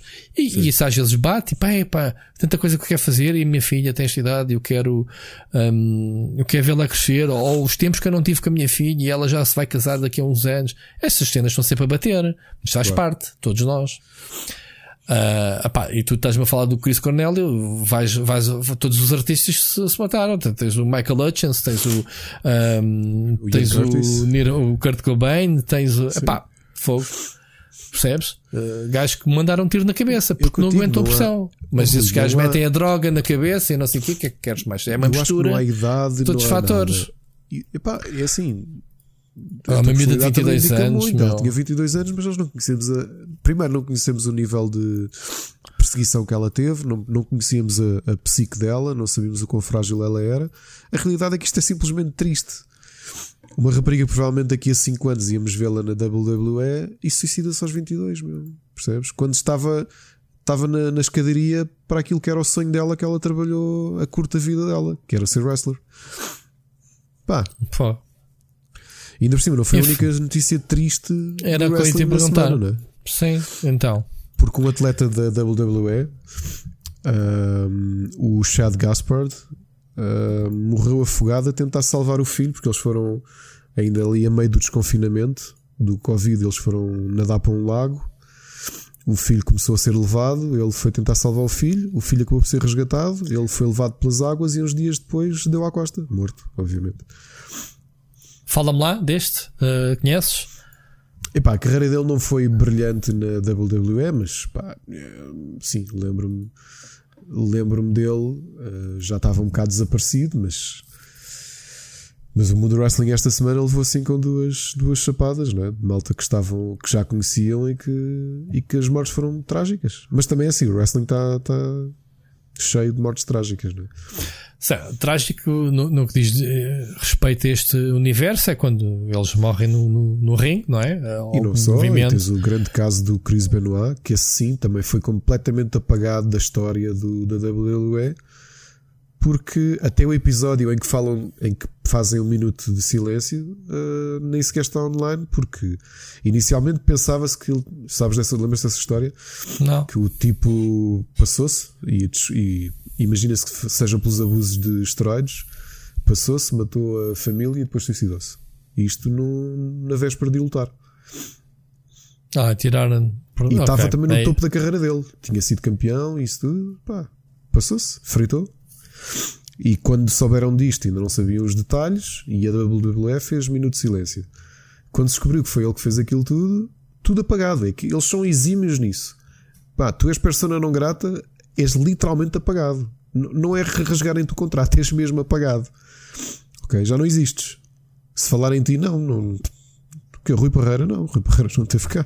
Não trabalhou cá, nenhum Rui Parreira. Então, mas Rui Parreira ah, mas tem aqui não. filmagens. Tinha aqui filmagens não, não, com ele. Não aconteceu, não, não, não, não aconteceu. Isso é fake. E eles é têm esta coisa, meu. É a realidade deles, é o universo deles.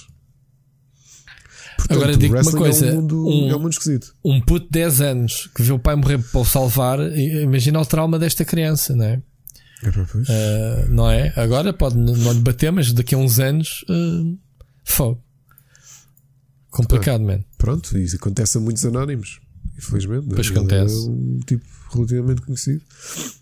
Pois Mas acontece. é, o wrestling é assim. E, pá, mais uma vez, faço já, antecipo já a sugestão que foi dada pelo Sírio e pelo Machado e eu já comecei a ver e vale muito a pena. Se quiserem, comecem pelo, pelo episódio do, do John Oliver dedicado à WWE, que fala muito de, dos problemas que os wrestlers têm, e a seguir vejam esta série documental da Vice que está com um sucesso brutal: Dark Side of the Ring. Ok, os episódios estão todos no YouTube. Tem nome giro, sugestivo, pelo menos. Era.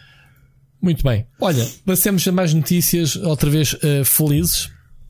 Esta foi mesmo para o troll, que a gente estamos sempre a falar no, no Star Citizen, como, como o jogo é Vaporware. Hoje, hoje fiz um tweet ao, ao Sírio a dizer: Olha, está aqui o jogo do Chris Roberts. Pelos vistos, vai estar. Uh, eu não sei como é que se faz, eu não fui lá, mas está de borla, uh, free to play durante uns dias. Portanto, é uma oportunidade é. para as pessoas que tinham dúvidas uh, de que o jogo existe. Eu já experimentei uma versão aqui há uns anos atrás, uma pré-pré-pré-pré-alfa 0. qualquer coisa, em que, em que o meu computador se arrastava todo para, para correr, mas, mas funcionou. Uh, eu, esta, se tiver tempo, sou capaz de dar um saltinho para experimentar. Um, mas uh, só para dizer que o jogo existe, a gente está sempre a gozar que que é, que é Vaporware, que, que é um grande scam do Chris Roberts. Pá, o homem já amealhou um, quanto? Demasiado. 286 milhões. Pá, isto é para o orçamento de 3 GTA 5. Tendo em conta que cada um custou cerca de 100 milhões ou 120, uma coisa assim.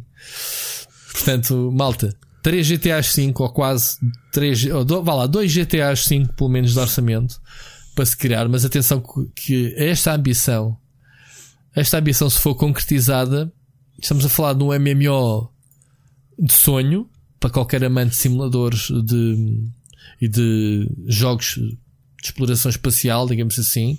Star Citizen significa que vamos criar o nosso, o nosso cidadão interestelar, digamos assim. E depois temos a campanha a solo modo história, que é um jogo à parte acoplado neste universo, que é tudo aquilo que nós queremos há muitos anos, que era o Wing Commander. Portanto, e, e até temos o. Um, como é que se chama o, o, o Luke? O, para ver se esqueci-me do nome do ator. Do. Luke do Star Wars. Hamilton, O Mark Hamilton, o Mark, Mark, Hamill. Mark Hamill, Mark Hamill. Um, de regresso a fazer a voz do, de uma das personagens, não sei se é a principal ou não.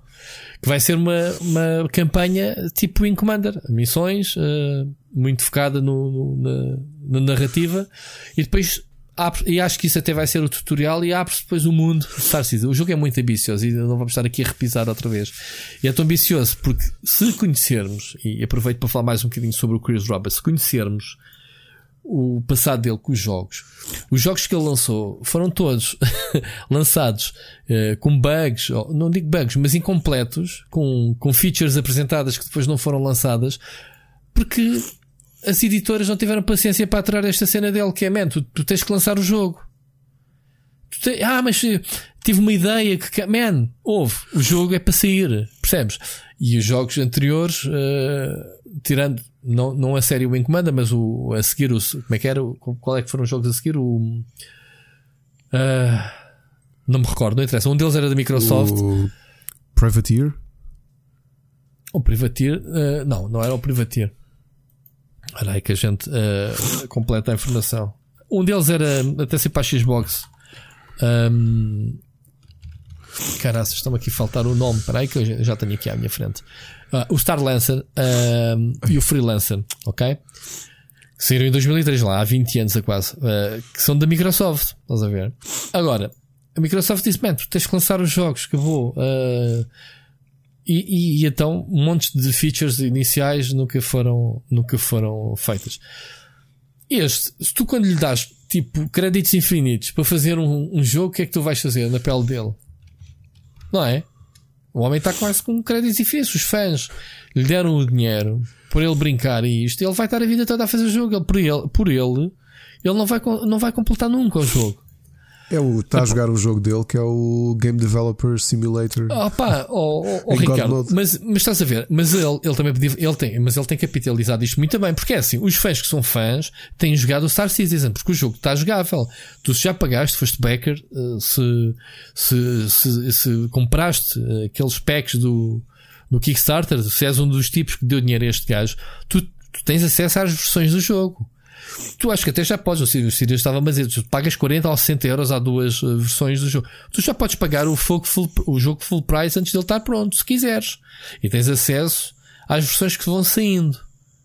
Obviamente, pessoalmente eu não estou para isso. Percebes? Não, não, não faço isso em Early Access. Ele podia lançar o jogo em Early Access de forma convencional, que ia-lhe mal, porque se o homem já agariou, não vai precisar de, de vender mais as cópias do Early Access, percebes? Porque justifica que ele faça isso. Até ele deixa-se estar. Tem, tem lançado o jogo só para quem, para quem, para quem, para quem fez o backer, pronto, para, para os jogadores que já pagaram o jogo basicamente. E estão a ajudá-lo ao mesmo tempo a serem beta testers. Pronto, é um, é um win-win para ele, não é? Agora, o jogo vai estar de borla para todos experimentarem. Ok? Provavelmente ele depois disto, se o pessoal curtir, vai, vai, vai investir. Mas o que se passa é isto. Para ele, o jogo, a obra está inacabada. Eu não tenho, eu não tenho dúvidas que isto não seja um scam. Ele tem provas, pô, ele tem um currículo. Percebes? Ele tem excelentes ideias. Nunca lhe conseguiram foi dar o tempo e o budget para a visão. Percebes? Para a visão dele. Quando inventaram esta cena do crowdfunding do Kickstarter, é o que ele diz: oh, meus amigos, deixa-me cá vender a minha ideia. A minha ideia é esta. Eu quero fazer o derradeiro jogo espacial, o simulador de naves que andamos aqui a brincar e a sonhar há 20 anos. Percebes a visão dele? O, na pele dele, o, o, que eu penso que seja. Sim, sim. Agora, isso para nós, vamos envelhecer e não vamos ver o jogo. O jogo já mudou duas ou três vezes o motor porque as coisas ficam datadas, precisam de ser outra. Agora, agora se o motor Unreal 5 já deve estar a esfregar as mãozinhas. O, o, o jogo acho que começou com, com o CryEngine. Depois migrou, acho, para o, para o Unreal 4, se não estou em erro. Mas sei que começou com, com o Cry e acho que havia ali umas cenas que não, ou ainda há ferramentas, já não sei, aquele um conjunto de ferramentas de motores, uh, tudo martelado no Agora, se é um motor Unreal 5, tu achas que o gajo não vai esfregar as mãozinhas e não vai querer passar o jogo para o Unreal 5? Pá, quase certeza. Já tem a justificação dele para os próximos 2, 3 anos. Pá, e andamos nisto. E, e, e, não tenho dúvidas que isto vai ser um jogão se um dia sair. Ou mesmo que dizer que é Vaporware. Portanto, estamos neste círculo vicioso. O que é que tu dizes? Não Eu dizes nada. que há de ser um bom jogo para os meus netos jogarem em implantes, em implantes neuronais. Exato. E a man, o filho do. O filho do. Ai, passou-me o nome do. Do Robert. Um, ai, ajuda-me. Do Chris Roberts? Do Chris, o Não. filho do Chris Roberts acabou de lançar o jogo e os meus netos vão poder jogá-lo. Ou seja, fez uma, um, um pouco como a Tolkien, eh, pegando a obra incompleta e completaram exato, o jogo. Exato. Muito bom. Muito bom. Ah não sei, não sei, não sei. Mas, mas também não tenho ouvido falar grandes polémicas. Se cheirasse mal isto, o gajo é, acho que está, quem, quem está a injetar dinheiro está contente. Portanto, que, que é o público. Porque isto é crowd, não há editora por cima dele, portanto o gajo está, está tranquilo. Agora, se ele, se ele deliver, se ele entrega, só quem segue e quem pagou e que, pá, se houver algum ouvinte que, que, que pagou o jogo e que possa ajudar a desmistificar isto, eu não tenho ouvido falar em polémicas. Volta e meia vemos aquelas peças de é, onde é que estão os 200, como é que é? Os 286 milhões que o, que o Chris Roberts uh, angariou. Onde é que estão? Ainda não há jogo. Já andamos nisto há 8 anos, 10 anos, já não sei quando é que. Quando é que isto. 2012. Portanto, faz 8 anos. Pá, nenhum jogo está em 8 anos de forma ativa como eu penso que eles têm. Porque eles, reparem, eles têm.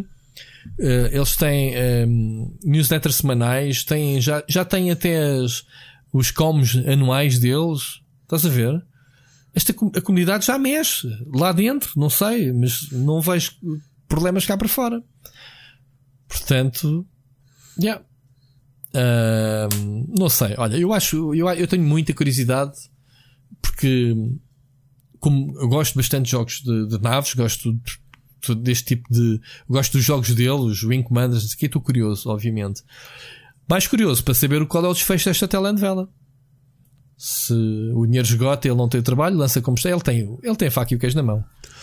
Ele tem um produto que, quanto muito, lança, está aqui, vende ainda mais umas patacas, oh, Rui, continua a trabalhar nele. Já, as pessoas que já meteram hum. dinheiro, isto é aquilo que se chama zero sum, não é? Que é quando tu já investiste e ficas naquela do.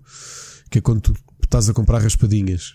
Que é saiu de 3 euros e tu vais meter mais dinheiro e de repente chegas naquela, epá, já fui meter mais dinheiro, agora vou metendo mais dinheiro até. Até ser qualquer coisa.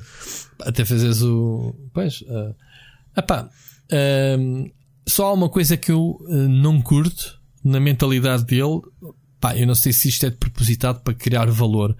É dentro do jogo ele estar a vender naves. Uh, eu não sei os, os pormenores. Naves tipo a 300 dólares esta nave. Só existem três. Estás a ver? Edições limitadas de um design de uma nave qualquer que ele crie. Pumba. Uh, cria ambição, cria as pessoas quererem. E quanto é que é? 300 dólares por uma nave para teres no jogo. Percebes? Eu que sou contra as microtransações, mas uh, percebes? Sim, sim. Só isso é que eu. Porque tu podes, neste momento, jogar ativamente o Star Citizen e, e, e gastar dinheiro em microtransações dentro do jogo. Ainda estás a ajudar a injetar mais dinheiro para estes gajos, estás a ver? Vamos ver, vamos ver o resultado. Seja como for, malta, eu, não, eu mandei o link, o link da página oficial ao Siri. Ele diz: É pá, estão-me a pedir 47 euros para jogar isto e não conseguiu descobrir onde é que está a borda. O que é certo é que a notícia saiu no Engaged. Depois podemos meter o, o link. Uh, dizem que até dia 2 de junho o, o jogo está free to play e eles estão neste momento a lançá-lo para o site oficial. Eu não sei se isto abriu, eu não li isto ao, ao detalhe, eles nem sequer explicam. Agora, acho que o site oficial, até à data, diz Play Now Alpha 3.9. Deixa-me cá ver o que é que acontece. Yeah, eles pedem para pagares. 45 dólares. Isso para cenas do pá, anda cá, pode jogar isto à borla se me pagar 50 euros. Pá, o problema, sabes que é o que eu acho? Eu acho que o problema é o jogo é de borla. Mas metem-te lá na estação espacial e tu dizes assim: Ok, fiz, tu, caralho, onde é que está a nave? A nave está ali, tens de comprá-la. Custa 60 dólares. Teoricamente estás dentro do jogo. E deixam-te jogar o jogo, mas não fazes nada porque tens de comprar a nave. Man, é como entras no stand, é de borla, estás lá dentro e dizes, ok, agora quero conduzir o carro. Queres? Então vá, paga. Exato. Não sei. Foi o que tu fizeste, na página oficial. Pedir, só ias pedir um copo de água e de repente vender o teu carro, não foi? Pá, alguém, alguém que explique. Eu realmente fiz como ao Sírio, carreguei no site oficial. Play for free dura invicto. Ah, não, está aqui. Está aqui o evento. É um. Está aqui um link branco cá em cima que diz Free Fly Event. Play for free during Invictus Launch Week. Download the game here. Ok. Yeah, dá. Isto funciona, malta. Isto está aqui já para fazer download e não me estão a pedir dinheiro. Bom, estamos a ser mauzinhos. Não estamos a ser mauzinhos, estamos a ser ceguinhos. Portanto, enlist ou sign in. You need a, epá, eu sei que tenho uma conta. Game Package. To play Star Citizen, you will need at least one game package. Olha, aquilo que eu dizia, estás a ver? Para jogares a Star Citizen, tu sacas o jogo, mas depois jogares tens tipo pelo menos um game package, que é, é tipo, é um pack que traz uma nave. Pois. então eles dizem que um game package podes. Epá, eles têm. Isto é muito. É muito. Muito amarado, muito cinzento. Ok? Eles explicam aqui como é que é. Eu já joguei, vamos lá ver. Eu já joguei uma versão qualquer que também saiu assim de borda. Portanto, eu sou testemunha que o jogo funciona e que existe. Foi uma versão já há boia de anos. Já não me lembro quando é que foi. Aliás, até acho que gravei vídeo para o canal e tudo, não tenho a certeza. Mas pronto. Aqui diz: sigam, malta, se conseguirem jogar, se estão interessados, joguem. Uh, procurem pelo, pela página oficial Star Citizen e digam se conseguiram jogar à borda ou se há scam. Se é... O jogo é de borda, sim senhora, mas depois têm que comprar a nave ou o pack Game Pack, como eles dizem. Enfim, siga. Ricardo, próxima. Vamos passar a uma, ao, ao, Kickstarter, que é uma, que é uma das nossas rubricas que estamos, às vezes até temos aqui conteúdo e esquecemos, chegamos ao fim do episódio e está encostado. já não há tempo para fazer submit. Ou, ou, não há tempo, ou está encostado às, às, às, sugestões e acabamos por nos esquecer. Uh, é muito rápido. É, já, que, que ainda está a funcionar, ainda faltam 15 dias, que é basicamente para vermos o exagero, que é um livro, não é? Conheces? Este, é um livro do Sim, Tomorrow do is in Your Hands, do, do Kojima Book. E acho que isto é um livro de arte, não é? A fan book, é. Space Tribute to Legend. Não sei se é dele. É fã. É, mas é baseado no, no, no trabalho é É baseado no trabalho dele. E então, eles pedem um gol de 4.355 e já tem um dobro, 8.385. Ok? Depois a gente mete os links. O que é que eles dizem? Que é, isto tem um, testemunhos de artistas, cosplayers, uh, da comunidade. Hum, não sei até que ponto é que isto é muito interessante em termos de, daquilo de conheceres, digamos assim, o Hideo Kojima. Eu pensei que fosse uma coisa mais uh, pessoal, ok? Tipo, um, biografia, uma coisa qualquer. Parece-me ser mais. Fan, é fanbook, eles não dizem. Eles, eu pensei errado, eles dizem mesmo o que é. Eles dizem mesmo o que é. Pronto. É só para nos dizer que a gente não faz. Uh, isto foi sugerido por alguém, já nem me lembro. Uh, que eu meti aqui. Fica já aqui então a sugestão do Kickstarter um livro, se estiverem interessados, obviamente. Eu é tenho a sugestão de Kickstarter por acaso. Tens? Então que é lança para, já. Para quem, para quem é fã de deck builders, um dos, uhum. um dos deck builders em board game que a maior parte dos, dos, dos tops incluem como um dos melhores jogos de, do género. Está agora com uma campanha a decorrer que é o Dale of Merchants, que é um, um deck builder com, com cartas com, com assim como as personagens de fantasia. Parece, com... eu, eu ia dizer, parece o vento nos salgueiros, estas personagens. É, é um bocado isso, é uma mistura de personagens antropomórficos com, com fantasia. Uhum. Uhum. E, e como é um um deck builder muito conhecido, estão agora a lançar a versão, a collection. Está no, tem vários tiers, mas tem aqui a possibilidade de, de terem a coleção completa. E isto vai decorrer. Eles estão a precisar de 21 mil, já estão com 77 mil, faltam 5 dias. Uhum. Portanto, se quiserem pesquisar Dale of Merchants 3, que é agora o lançamento do terceiro, do terceiro jogo, ou para quem precisar do resto, tem ali o resto da coleção. Fez backer disto ou não, não te interessa? Não, não, não. não. não. Muito bem. Olha, passemos à frente e, já que ao bocado estamos a falar do, do scam que é o, o Star Citizen, lembras-te de, de, já termos falado que uh, pá, a Take 2 é, em termos de lançamentos na Switch, é, é, é, é outro esquema. É o NBA, foi o. Estava-me achar deste fim de semana a dizer: vou lá comprar que o NBA hum. está a 3 euros. No... Exatamente. E eu disse assim: nem que me pagassem, man. Este jogo obriguei-te a comprar um cartão.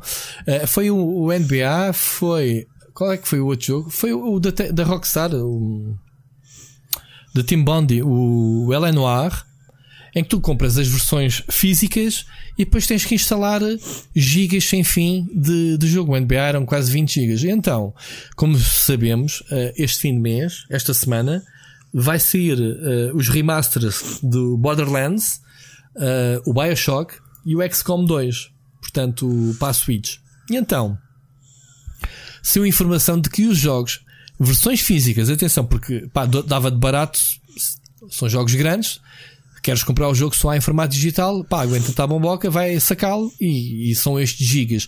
O problema é que tu compras o cartão, pagas a versão física do jogo e obriga-te. No caso do Borderlands, o Legendary Collection, 42 gigas para sacar, para teres o. Quem é que tem um cartão de 42 gigas na, na, Switch? Não é? Eu tenho seja, mais, mas está mais do que ocupado. Está mais que ocupado. Não vais. Depois tens o Bioshock de Collection, 31 gigas. E tens o XCOM 2 do Collection 24 GB. Portanto, sejam honestos e não lancem versões físicas. Ou, ou, ou, ou o cartão, quer dizer, ou, ou o cartão tem lá o jogo ou não tem. Ok? Quanto muito podem vender versões físicas como já têm feito. Abres a caixa e lá dentro há um cartão com download do código. Porque isto é a mesma coisa. Obrigam-te. Tens um cartão, só por dizer que tens um cartão e depois tens que sacar o jogo todo na net. Não faz sentido nenhum, Ricardo que é que tu dizes? Isto, isto é o equivalente a comprar as caixas, por exemplo, do Civilization, já que estamos a falar da Take Two, e, e vir lá o um código. Vais, a, vais à Vorten, compras o jogo e está lá um código dentro. Epá, mas houve. Eles avisam, eu já tenho visto Electronic Arts houve uma época uh, que fazia bastante isso, que era a vender versões digitais em retalho.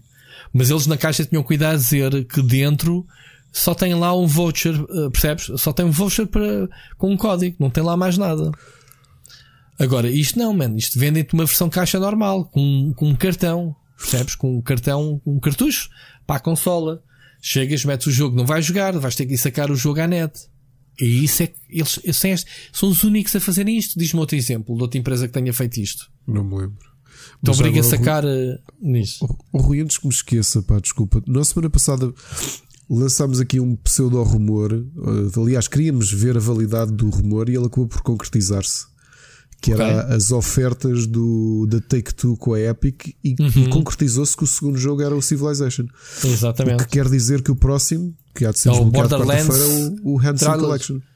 O? Sim, o Hand, sim, sim, sim, a trilogia. É? A trilogia não, os dois primeiros, com os DLCs e não sei o quê. Exatamente, não é? exatamente. Opa, Desculpa lá, pá, é... entretanto estavas a falar da Take Two e. Não, não, é pá, a Take, a Take Two, no caso da Switch, isto para mim é scam. Eu nunca compraria um jogo que me obrigasse logo de seguida a comprar um cartão de memória. E estamos a falar não de jogos novos, jogos que saem agora, percebes? Jogos poderosos. Estamos a falar de versões remasters de jogos que já jogámos na geração anterior. Um, pronto, não deixam de ser, não, não, deixam de ser jogos com, com bastantes dados, né? com bastante conteúdo para, para teres que sacar, mas não me parece que esta forma de, de vender os jogos seja a mais correta. Pá, e eu tenho, eu tenho ali os dois. Eu tenho, eu tenho o, o LA Noir e tenho o NBA. Pá, quando eu meti o cartão em pé para fazer, eu remei-os logo, nem, nem quis saber. Percebes? Pá, ainda consigo gerir, ainda tenho o cartão original que eu comprei para a Switch, já não me lembro de quanto, de quanto é que é o cartão. É pá, mas entre a memória da consola e o cartão eu tenho gerido todos os jogos que preciso trabalhar. Portanto, eu não preciso chegar aqui um e tipo, um, formata a consola se queres instalar este jogo. Não. Agora imagina como consumidor, não jornalista, vais à loja compras um destes jogos para, para o teu filho ou mesmo para ti, ou guardas para oferecer de prenda nos anos para, para, para o teu filho ou para a tua filha. Estás a ser enganado. todos contentes, não é? Metem ah, Exatamente. Estás a ser enganado. Estás a ser enganado. Eles até têm aqui um selo. Deixa-me lá ver se eu consigo ver isto, que é tão pequenito na capa. Uh, download e micro SD. Olha, oh, pronto, retiro o que digo, já estão a ser honestos. Porque eles na caixa dizem download e micro SD. Micro SD aqui. Micro SD qualquer coisa require. Ou seja, eles na caixa estão a avisar se tu compras este jogo vais ter que comprar um cartão à parte. Isto é desonesto. Porque as memórias são muito caras. Os cartões de memórias são, são caros. São, são, fora do budget de, de, de... Então sejam honestos, não vendam um jogo em físico vendam só o jogo digital. As pessoas, quando vão comprar o jogo, têm que se informar se tem espaço ou não. É que decidem, antes de comprar o jogo, se vão comprar primeiro um cartão ou não. Porque tu compras o jogo, custa aqui 40, 60 euros estes jogos? É capaz. Não, não faço ideia. E Logo a seguir vais comprar um cartão. Quanto é que pagas por um cartão, uh, sei lá, de 50 GB ou lá, de 64 GB, não é? Pá, tu pagas à vontade um, umas boas dezenas de euros ainda. Claro. Não é? É que SD uh, card Uh, 64 GB. Estamos a falar por baixo, atenção, só, só quase para instalar um destes jogos. Uh, um cartão destes. Ok, custa. Já estão mais baratos. Aqui, já aqui, não sei se é o mesmo formato. Aqui olhar o, o, Ultra 128 a 22 euros. Bom, mesmo que seja 22 euros, percebes? É a cena geral é que me faz confusão. É, é é o, tens de comprar um cartão. Eles dizem agora na caixa que tens de comprar um cartão, ok. Ok, estou a ver aqui agora na FNAC custam 40, 50, 40 uh, cartões de 64 GB. Pronto. Depois tens fotografias, uh, cartões muito mais rápidos para as câmaras fotográficas, aquelas uh, STX, uh, aquelas todas XPTO, que eu por acaso tenho dois cartões desses. Uh, que uma vez num evento da Canon eh, eh, deram-nos para a gente tirar fotografias e ficámos com os cartões. Mas estás a ver, a cena no geral é que não me parece ser, eh, ser a política mais correta. E é a única empresa que eu vejo, posso estar enganado, a fazer isto descaradamente. Pá, o Witcher 3 que saiu agora, como é que isso tu, tu tens o jogo, como é que funciona? Eu nunca cheguei a receber. Eu, o jogo há de ser Witcher... grande. Sim. O, o jogo está todo no cartucho. Eu, eu acho que lembro. Tu tens? Não, não tenho, não tenho. Não, mas eu lembro-me que no Witcher 3, acho que até uh, aproveitando essa polémica de ah, como é que o Witcher 3 uh, cabe no cartucho, e acho que eles fizeram campanha disse que é o jogo está todo, não precisas de não precisas de sacar nada, ou pá, quanto muitas partes, ou whatever. Mas percebes o que eu quero dizer? Tô. Destaques, uh, precisas saber. Pronto, agora também não vou à procura para não, não perdermos tempo. Mas eu lembro-me que acho que o Witcher 3, acho, não quero estar a dar certeza, uh, mostrou exatamente que se podia ter um jogo grande só no cartão. Sem esta entrogice de compraste o jogo e o jogo ainda por cima vinha com as expansões todas ao caras, o que é, o que é ridículo. Percebes? Um, tamanho download 32 GB e cabia no cartão versão digital 32 GB, dizem eles aqui, e cabia no cartão. Ou seja, davam-te um cartão de 64 GB com o jogo, ou whatever, percebes? Enfim, isto é o que é. Uh, obviamente, compra quem compra. Já, uh, já o pessoal que suporta uh, estes remasters de jogos tão recentes, digamos assim, né, que podia jogar na geração anterior. Eu continuo a dizer que é um bocadinho aproveitar, mas pronto, também é uma forma de estender o catálogo porque são jogos bons e nem sequer estou a falar da, da, da qualidade dos jogos, atenção. É, eu que detesto a Gearbox, já aqui afirmei que o Borderlands é muito bom. O Bioshock é excelente. Então, estamos a falar do, dos três. É os três Bioshocks, não é? Não, são os dois. O Ansem Collection são só os dois. Não Mas tem o Infinite? O... Ah, só tem um e dois? Desculpa, agora estava com o Borderlands na cabeça. Sim, são os três. São os três. São os três. Pá, são os uhum. três muito bons. Meu. São os três jogos muito bons. Portanto, o, o jogo em si não está em dúvida. Agora, agora faz-me confusão. Lá está, se calhar é como tu disseste aqui há um tempo. Se calhar vais ao Steam e o Bioshock está lá por esta versão por meia dúzia de euros, né? Porque é um jogo que já tem um bem de anos. E a gente diz o pessoal da Switch, ah, mas eu jogo on the fly em portátil. Pronto, ok. É aquela velha questão. Sabes que essa história do on the fly agora tenho que pôr aqui uma vírgula. Há bocado estava-te a dizer que tenho passado muito tempo na varanda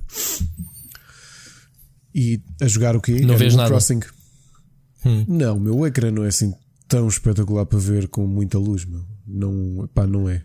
Ah pá, mas eu, isso tinha que ser retroiluminado, a consola não é. Mas eu já, já tinha dito, eu no comboio vejo uma rasca para, para jogar. Isso nunca foi um selling point. Jogar ao sol na praia. Jogar, estava aqui a apanhar mesmo o sol na, na varanda, fui jogar não um podes. Queria fazer as cenas do dia no Animal Crossing. Esquece. Não podes, man. tu só consegues estar ao sol com aqueles telemóveis que tens, ligas a retroiluminação ao máximo e, e é tranquilo. Eu não consigo jogar Switch na praia. Já fiz várias vezes, tenho que ir por baixo do chapéu de sol fazer uma tendinha para poder jogar. Sim, mas isso é, já sabia. Nunca, nunca me senti enganado em relação a isso, por acaso.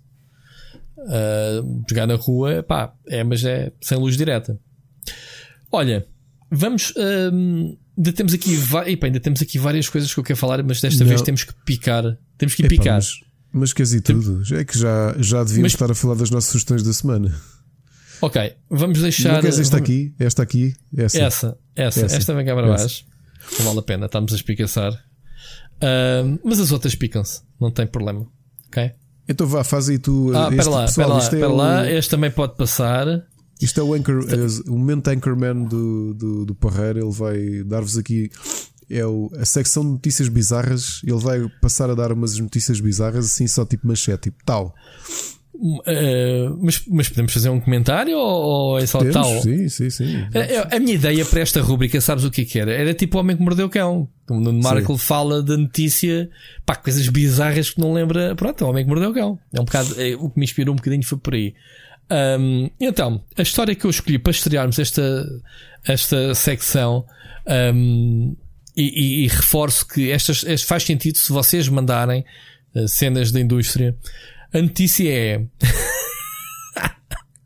Vai sair um jogo chamado Cannibal Holocaust e pelo que eu andei depois a investigar é a sequela em videojogo de um filme. Não sei se tu conheceste, Ricardo, eu não conhecia. Claro conheci. que é um...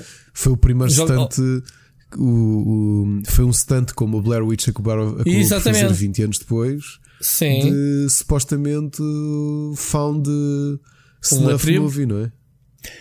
Pronto, o que é que acontece? Era sério isto. O... Muita gente acreditou que o, o Holocausto Canibal era, tinha sido mesmo filmado e não sei o quê. O gajo foi condenado. Eu depois estive aqui a ler a história. Aliás, não foi aqui que aqui uh, o link que eu te coloquei foi do jogo. O jogo não mostra nada. Mostra, o trailer mostra. Mostra. Pronto, artwork só. Um, eu depois fui, já agora, quis saber o que é que era o, o então o Canibal Holocausto. Então é que era supostamente um mockumentary, uh, como é que se diz? Do, não é documentário, de mock, mock, mockumentary. Mockumentary. Mockumentary, um, de uma equipa que vai uh, filmar uma tribo no não, Amazonas. Não é um mockumentary, Rui. Isto criou um género que é o found footage. Ah, o found footage. Found Sim, faz footage. sentido. É o género, okay. é o género que. Sim, mas acaba por ser um documentário. Supostamente é um documentário é, é. Uh, só que ele... a questão do found footage é alguém que encontrou okay. uma cassete, uma coisa que foi mesmo Sim. filmada a série. Ok, ok, já percebi. pronto, é isso, eu percebi. Então pronto, a, a, questão era supostamente uma equipa que foi filmar para fazer um, fazer um documentário sobre uma tribo de supostamente canibais dos no, de uma tribo de canibais no Amazonas que desapareceu e depois então apareceu tal cassete, como tu dizes, e bem, de em que se vê cenas deles a serem comidos e, e, e decapitados, e, mas que aquilo com uma brutalidade. Pai, fiquei curioso de ver o filme, não sei se tenho coragem. Faz-me um bocado de confusão este tipo de filmes. Nunca uh, viste? Hum? Não, já não vi. Ah. Não, não, não. Estou a dizer que fiquei com curiosidade de ver. Ah, tu já viste? Já, já. Ah, então já, conta. Já. Então porquê é que eu é que estou a falar? Então porquê é que eu é que estou a falar do filme e não tu? Então fala tu. Eu estou-te a ler aquilo que. Eu estava-te a dizer aquilo que li. Eu vi o filme, então. epá, é assim, repara, o filme é de 80, filmado com a forma como foi filmado. Certo, e, é granulado, que tu tinhas é? era, era é? indígenas depois a comerem a, a equipa de filmagem, porque supostamente eles estavam a fazer uma reportagem sobre uma tribo uh, daquelas que estão escondidas no meio da, da selva uhum. e que eram canibais, e depois eram eles, são eles que acabam por ser comidos. Epá, e é claro que a coisa é muito gráfica e realmente agora disseste isso e já não lembrava que o Sloma na altura é que o realizador foi, foi preso foi. e foi julgado foi. em Milão porque Sim, pensavam eles... que aquilo era mesmo a sério. Ele, ele teve que provar. Sim, ele teve que provar uh, em como era fake. E que as pessoas estavam vivas. Claro, as pessoas estavam vivas, exatamente. uh, pronto, e depois uh, o REC e o Blair Witch inspiraram-se obviamente nisto. Então, o que é que é bizarro? É que vai ser um videojogo. Agora, pergunte pergunte o que é que vai ser daqui. Eles não dizem nada sobre o jogo, ok? Um, nem sei quem é que está a fazer isto.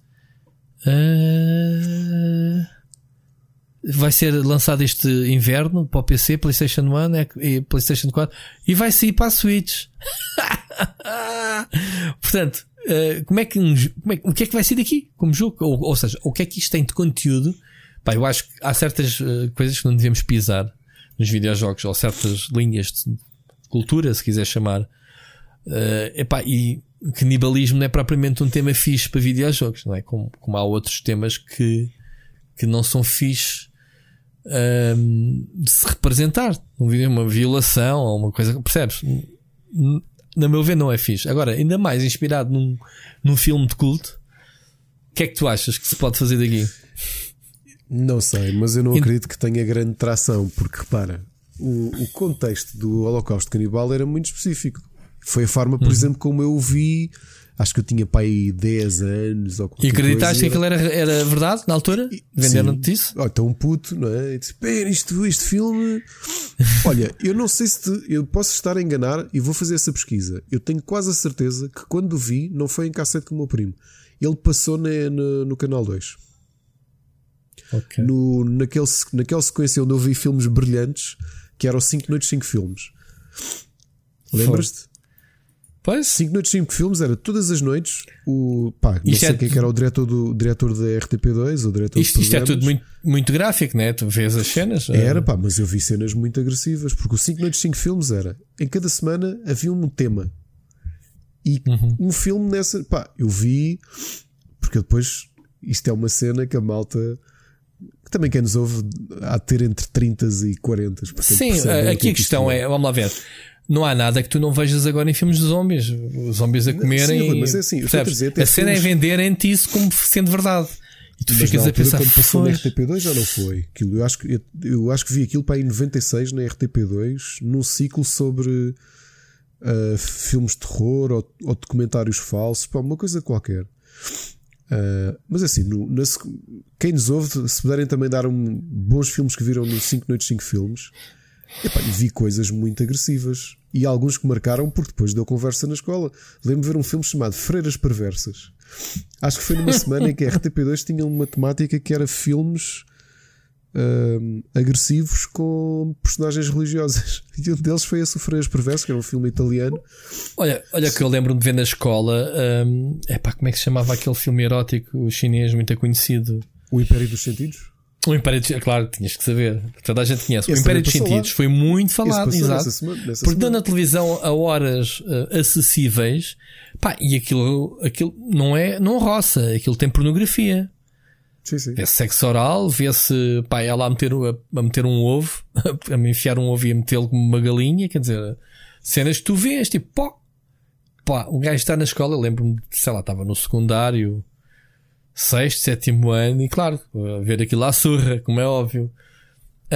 Pessoal, as cassetes que foi gravado na televisão a rodarem pela malta toda. Lembro-me perfeitamente dessa cena, man. tempos antes da internet. Agora, ao nível do Taveira. Portanto, estamos ali a passar as cassetes uns para os outros. Uh, mas pronto, isto é a história bizarra desta semana. Não, não há nada que possamos adiantar mais do que falar um bocadinho do filme. O jogo não se diz nada um, sobre, sobre ele. Portanto, se houver mais informações, partilhem connosco. Eu também não me dediquei muito à, à procura do jogo. Vi o trailer, não, não mostra nada. Um... Oh, Rui, desculpa, aqui numa pesquisazinha é verdade. O, este, hum. este ciclo de cinema que havia, hum. começou em 96 na RTP2, era temático, podia ser com um tema ou podia ser por um realizador. Okay. Por exemplo, eu acho que já contei aqui que eu fui ver o Alien 4 ao cinema num sábado e durante uma semana houve a temática do Alien. E não sei o que é que deu na segunda e na terça, mas na quarta deu o Alien 1, na quinta o Alien 2, na sexta o Alien 3. E eu no sábado fui ver o 4 ao cinema que tinha acabado de estrear. Estás a ver, tipo, era yeah. uma qualidade brutal, claro. Eu lembro-me disso também. Comerciais. Eu lembro-me de, ver Mas isso. também, uh, por falar em temáticas. Problema, tiveste o problema Dizes. realmente do que tu dizes, teres filmes como o Império dos Sentidos, ou teres o Freiras Perversas, ou teres o Holocausto Canibal, porque aquilo dava em canal aberto. Pá, e eram filmes. Os filmes do Cronenberg, ele chegou a ter um ciclo de cinema lá, com o Body uhum. Snatchers e isso tudo. Pá, não, não são filmes muito simpáticos. Yeah. Uh, esta semana lembrei-me, lembrei-me, falámos recentemente, já não me lembro qual é o canal que, que, que a minha mulher estava ali a ver, não sei se era a, a Sci-Fi, se era a Fox, que ia dar esta semana. Um, agora não me lembro se é um por semana ou se eram três dias seguidos, o Purge. Não sei se viste esse, ah. esse anúncio. Não, não, não, é, para não, ver os filmes, andava aqui a dizer que queria ver os filmes. Eu não sei se começa hoje. Tem que ir ver, eu acho que é no sci-fi. Um, e olha, vi, vi logo primeiro, pelo trailer. Primeiro tens que ver. Eles até estão a anunciar tipo a purga, a purga vai começar, não sei o que. Eu, bom, tá bem. Então acho que vão dar três, acho eles são três filmes, não é? Vão dar os três eh, assim de, de rajada. E pronto. Epá, e Isto foi a história. Novamente aqui, desculpa lá, só a história dos 5 noites 5 filmes. Numa hum. altura em que o acesso era por VHS ou não era, eu acho que o que a RTP2 fez durante muito tempo foi mesmo serviço público, porque trazia-te filmes que não eram aqueles comerciais que, pá, que era fácil veres no canal 1 ou depois na SIC e na TVI. Pá, e, e olha que eu vi muita coisa boa, seja cinema de autor como cinema um bocado mais agressivo. Graças a isto, houve muita coisa que eu conheci graças a, a estes ciclos de cinema. Já Mas agora, quando a Maria Elisa passou a ser diretora da RTP, ela acabou com, com, com isto. Em 2000. O RTP2, agora falar uma pergunta estúpida e idiota. O RTP2 já acabou, não já? Não, acho que ainda existe. Não. Não. Existe. Acho que sim, é no canal 2. As, existe, minhas, existe, as, as, minhas televisões sintonizadas está na cozinha, eu não alterei nada. Da RTP passa para a SIC? Não. Epá, tem que não, existe, fiquei... existe. Eu entrei agora no RTP Play e está lá a RTP2. Epá, é que, que, falta de, de, senso da minha parte. Eu não me lembro de ver aqui RTP2 há bem da tempo em casa, meu. Será Olha, que a gente RTP2... já mecanicamente passa de 1 para a 3 e dá dois cliques? Deve ser isso. Porque sabe que não quer dar nada de jeito no 2? não sei. Depende, mas eu lembro. RTP2 eu digo-te, teve quando eu era puto e era adolescente, tinha não só a questão do cinema, tinha a questão das séries. Sábado à noite, desde pai 95, era Britcoms. Mas assim, pois era. Tipo, sim, sim, 4 sim, horas seguidas de Britcoms. Opa, era, era como, como se diz na gíria, o refugo. Não era aquilo que não passava na RTP, mas depois havia pessoal que puxava pelo sim, canal, obviamente. Exato. Tinhas Pronto, programas eu... culturais, tinhas programas uh, de tecnologia, também eram na RTP2, com aquele senhor de bigode, lembras-te? De tecnologia, não lembro. Como é que ele se chamava? Futuro hoje seria? O, o futuro hoje. É, mas é não, é com, não é com Medeiros, era com um senhor ainda mais velho, bigode, não com óculos. Já fazia o programa pai desde 90, 92 ou qualquer coisa. Só vendo e, fotos. E tinhas um monte de séries de animação que a, que a RTP2 investiu. Pronto, mas antigamente a RTP eh, divulgava cenas da 2 e já não faz isso, acho eu. Não, não, nunca mais me lembro de haver algum programa ou qualquer coisa que eles continuem. Posso estar enganado, mais uma vez. Eu, o meu canal que cá em casa é mais a SIC, mas também vejo bastante a RTP1. Mas não me lembro de ver eles a puxarem pela 2. Epá, eu agora fiquei com a dúvida se.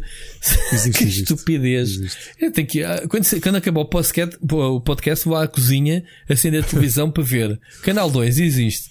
Para ficar descansado, porque agora fiquei com um sentido de culpa. Tipo, Pá, isso já não existe, eu nunca, já não vejo isso há que tempo o canal. Pensei que já tivesse acabado com esta cena não toda. Existe, Enfim. Existe. Olha Enfim. a nossa história, nossa história bizarra da semana, não é? Uh, sim, epá, malta, partilhem. Isto é, há coisas giras que podemos picar só nesta, nesta ótica de coisas tão parvas que vale a pena entrar neste separador.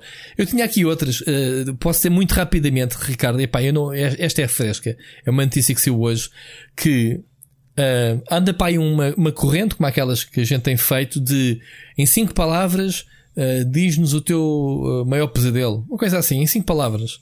E houve um tipo que escreveu The Seos Kid Played, uh, played Assassin's, a referir-se ao Assassin's Creed. Portanto, o filho do CO jogou o jogo.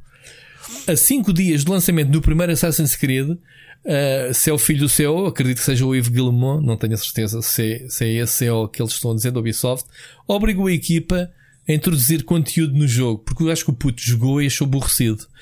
A yeah. influência que um filho tem num chefe. Eu já passei por esta cena pessoalmente. Yeah. Eu, já, yeah. eu já recebi bullying indireto de um puto filho de um patrão meu. O que eles explicaram foi que as quests que tu tens no primeiro de andar a perseguir Sim. mercenários, uh, templários. Sim, templários e as bandeiras. Exato, que eles introduziram nos últimos 5 dias só cinco para, dias. para meter qualquer coisa de conteúdo, conteúdo. Para, para, agradar o filho do chefe. Então a gente fala mal do Assassin's Creed e eles dizem: pá, e conseguimos um feito porque quase não tem bugs. Quase, ele diz aqui, quase, porque acho que há lá uma morte. Pá, achei piada estas merdas. Porque já me aconteceram bugs destes quando eu fazia caça de achievements na, na Xbox, de apanhar um bug que é. Tiveram meses para corrigir o bug do achievement, que era havia uma morte que se tu se uh, abordasses o gajo de um certo lado do cenário, o gajo caía para um sítio do infinito, desaparecia do cenário. Então, não contabilizava essa morte, porque o gajo desaparecia. E então não conseguias fazer o respectivo achievement. Portanto, ele te explica o que. Opa, só em certas situações é que aquilo acontecia. Mas depois diz que pá, conseguiram 5 dias andaram ali a martelar com a cabeça porque um raio de um puto, ou alguém, o filho do céu, jogou o jogo e diz que achou aborrecido. O Assassin's Creed, que não deixa de ser uma das maiores séries da Ubisoft, teve esta história caricata ligada ao primeiro jogo, que é, é delicioso ver esta, esta cena. Estamos a falar de um produtor, uh, já não me lembro se era um, um artista ou o que é que era no, ligado. Epá, isto é, é ridículo, as histórias de as histórias da indústria, ninguém acredita nisto, não é, não é Ricardo? É lindo. Neste caso, neste caso epá, é delicioso. 11 anos é depois isto. é lindo imaginares isto, uma coisa que, que, que toda a gente acha que tu partes. Estamos a Estamos a falar do jogo pensei, original. Pensado desde o início assim. Sim, estamos a falar do jogo original. São daquelas coisas que depois ficam para os livros de história sobre a indústria de jogos, não é? O Assassin's Creed deu origem a uma das séries mais famosas, não só da Ubisoft, como dos videojogos, não é? Com 13 jogos de uma série já longuíssima. Um, e estamos a falar que o primeiro jogo podia se calhar nem ter saído, porque os gajos dissessem, é pá, o puto, fogo, este jogo é uma merda. E acho que os gajos, ainda por cima, disseram que nem sequer dava a hipótese de lançar o jogo e depois adicionar o conteúdo. Este conteúdo era um one shot. Era, tinha aqui para o, para o CD Master Gold. E depois foi. Ponto final. Ponto final, amigo. Esta cena. Oh, oh, imagina que os gajos partiam o jogo. Pai, nem quero imaginar isto, meu. Eu estou a rir, eu joguei o jogo original e fiz análise na altura e adorei o jogo, já estou aqui farto de dizer. Mas hum, isto podia ter corrido muito a mal, man. Tu a 5 dias, isto não existe. Pois Quando não. os jogos agora são mandados para Gold tipo dois meses e depois estás a fazer patches do, do dia 1 um durante dois meses. Não, man, não. Essas quests, essas cenas de conteúdo tem que, daqui a cinco dias já temos a, a marcação na, na fábrica para pa, mandar o Gold. Isso tem que estar gravado no Gold que é para seguir. Pronto, o gajo diz, deram a volta e, e, e, saiu o conteúdo. Não houve muitos problemas, como ele diz. não houve muitos bugs. Uh, pronto, correu bem em And was uh, bug free, almost. Olha, vamos almost. para as nossas sugestões. Vamos, vamos embora. Hoje, hoje bem dissemos que tínhamos um programa com muitos temas, já mandei para aqui meia dúzia deles para, para a semana, se ainda forem, se ainda forem algo de relevante. Vamos embora. Queres começar tu? Começo eu? Como é que é? Podes começar tu. Olha, Começa eu era uma coisa que, que eu queria dizer uh, e a malta vai ficar chocada que nos está a ouvir. Ou, ou então não. Um, eu vou dizer uma coisa, uma heresia, que o pessoal vai se passar e vai dizer fogo ou parreira. Não é a questão de eu já ter. Ricardo, e fizeste uma pergunta antes de gravarmos o podcast. Uhum. É, eu já tenho o Last of Us 2 desde sexta-feira instalado na consola e agora respondo-te à pergunta que tu me fizeste. Não, Ricardo, ainda não corri o jogo. Ok. ok. ok, malta, não me chamem nomes. Uh, eu estou a dizer a que posso, eu posso dizer porque eu tenho uma série de embargos com o jogo, portanto não vou dizer mais nada, e já para não correr o risco de me entusiasmar nem joguei uh, antes de gravar este podcast. Agora é assim. Um, o primeiro embargo é a saída em que podemos dizer que temos o jogo, que é hoje, terça-feira. Uh, quando vocês estiverem a ouvir este podcast, eu provavelmente já fiz um tweet ou um, um mete nojo. O pessoal que está à espera do jogo, como eu estava à espera do jogo, pá, e a Sony desta vez, se, se, tendo em conta que o jogo já foi para Gold há duas semanas ou uma coisa assim. Se eles deram mais tempo, não sei se o jogo é grande, não faço ideia. Uh, se deram três semanas, quanto tempo é que tivemos para o, para o Dead Stranding? Três semanas? Duas? Três e era um open world Sim, com 50 horas. eu duvido que um Last of Us, um jogo narrativo, tenha mais que, sei lá, não sei, já não lembro quantas horas tinha o primeiro. Boa pergunta. 20 horas? 30 malta? Não sei. A questão é que temos muito tempo para fazer. Uh, posso, uh, informação que eu posso partilhar já, o embargo. Esperem pelas reviews, não a minha, mas esperem pelas reviews escritas uma semana, talvez antes do jogo sair. Penso. O jogo sai 22 e acho que, que o embargo é 16. Pronto, vocês, é a hora que eu vos estou a dizer, é old news, já, já a neta arrebentou. E eu rio-me, sabes porque é que eu queria dizer a ironia toda? O pessoal anda toda maluca a partilhar que o próximo State of Play vai ser dedicado ao Last of Us 2 o pessoal todo de notícias e pronto, os portais de notícias e eu a rir-me. Tipo, ah, fiquem lá com o State of Play, vão lá ver porno. que eu vou ter a gaja aqui ao meu lado. Estás a ver a, a ironia? Sim, sim. Pronto, e a altura em que o pessoal tiver a ouvir este podcast, eu já partilhei, obviamente, a imagem que posso meter a, a imagem da instalação eu, e acho que o ecrã de pré-start. Pronto, mas não, aqui é que eu queria realçar é que vão dizer como é que é possível o gajo ter o jogo já há 3 dias, porque eu recebi o jogo sexta-feira, sábado, domingo, estamos a gravar isto à segunda-feira. E vai chegar à terça. Terça estou de folga, uh, estou a esperar tirar a tarde para começar a jogá-lo. Mas posso ter a razão disso, Ricardo, é que considerando que eu tenho um embargo muito grande, se eu vou mergulhar já do jogo, eu não vou fazer conteúdos para o canal eh, durante as próximas eh, dias, semanas, não sei quanto tempo é que vou estar de volta do jogo. E então passei o fim de semana todo a adiantar eh, reviews que tinha pendentes, uh, inclusivamente outra das sugestões que eu também não posso falar que está sobre o embarque que é o Those Who Remain, uh, o jogo português da Camel One on One. Um, só no fim da semana é que posso falar do jogo. Mas, claro, toda a gente conhece o jogo se foi à, à, ao IndieX, se foi, se foi aos eventos de jogos, o jogo teve teve, esteve presente. Portanto, é um jogo de terror psicológico. E então, e, e tive a fazer o Deep Rock Galactic. A semana passada também disse que andava a jogar. E já despachei estas duas reviews, os textos. Tenho que fazer edição dos respectivos vídeos. E entretanto, recebemos outro jogo que sai hoje. Pois, sai hoje, que estamos a ouvir o podcast, né, terça-feira, que é o Minecraft Dungeons. Sim, sim. É um jogo me roubou todo o tempo da semana passada. Uh, não é que o jogo seja muito grande, acaba a ser meia dúzia de horas, mas o jogo é tipo o Diablo, tem um endgame. Tu podes, enquanto o vício. É enquanto o vício estiver, é grindar uh, gear, gear, gear, clique, clique, clique, matar, matar, matar, dar rápido e farmar, farmar, farmar. Pronto, tem disso. O é, jogo é muito giro. É, tu jogaste eu também, eu joguei, joguei com, estive a jogar com o meu filho e uma coisa curiosa que eu senti Uh, ainda não o acabei, ou seja, não fiz as dungeons todas, nem cheguei ao, a esse late game, ao post-game, post-end game. Uhum. Mas uma coisa que eu achei muito curioso é a facilidade com que tu entras e sais do jogo, porque nós estávamos aqui a jogar e, e o meu filho teve, pá, tivemos de ir eh, jantar ou uma coisa qualquer, ou ele foi fazer qualquer coisa.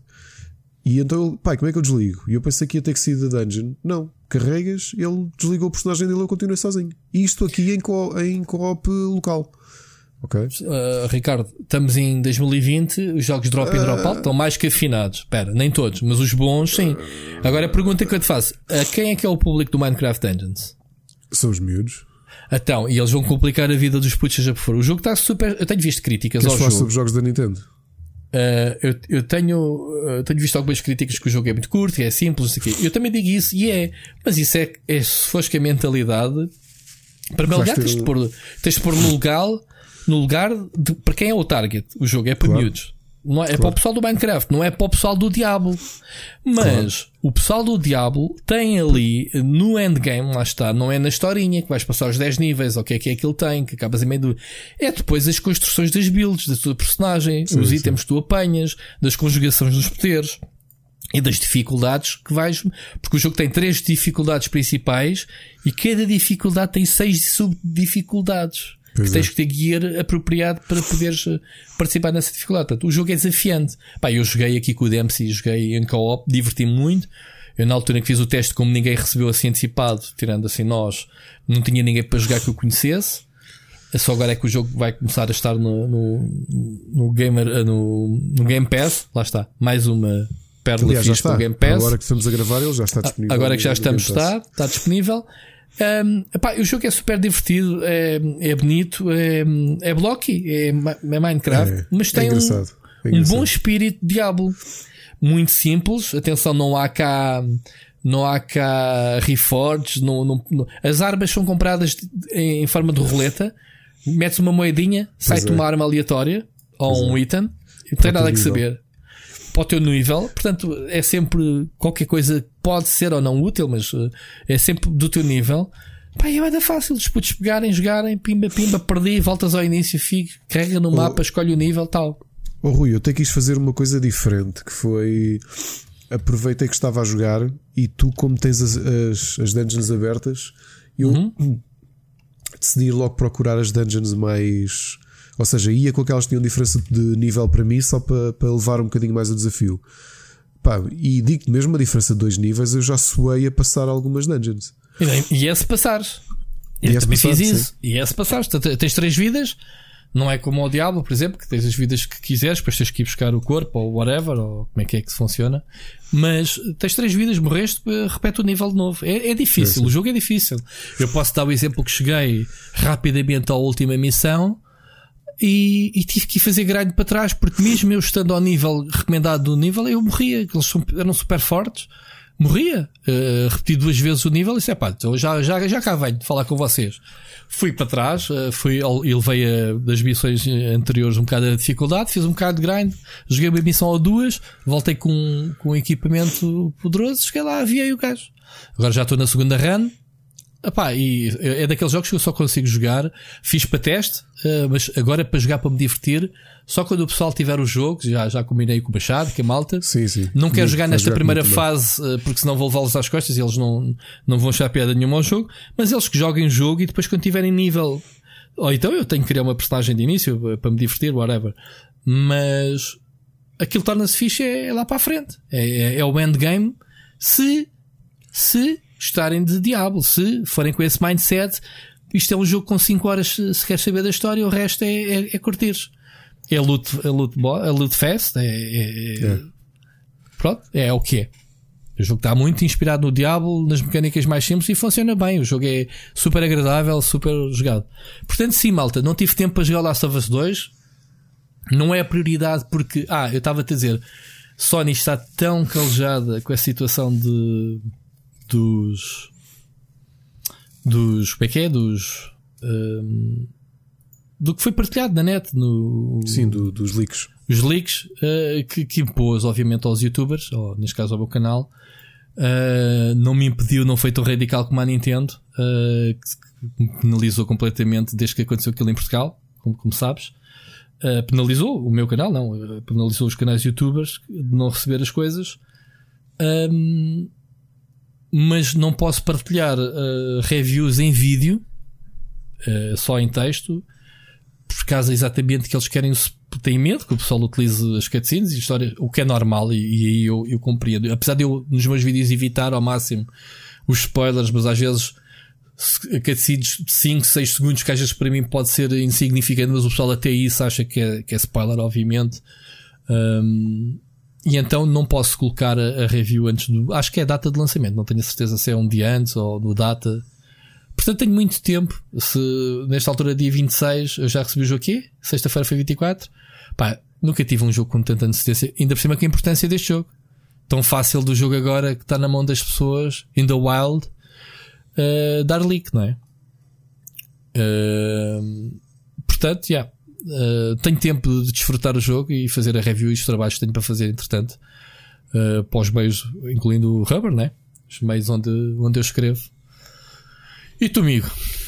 Olha, eu tenho aqui dois indies. Primeiro, o de sempre, Animal Crossing, que foi se calhar o que, eu, que me ocupou mais tempo este fim de semana. Tive a fazer um grind brutal e tive a fazer uma coisa que eu já queria ter feito há um tempo, que era transformar a minha ilha em 5 estrelas. Portanto, andei a grindar itens e andei a arrumar as minhas flores todas. E quem já foi à minha ilha, que não foi muita gente, eu tenho largas centenas de flores.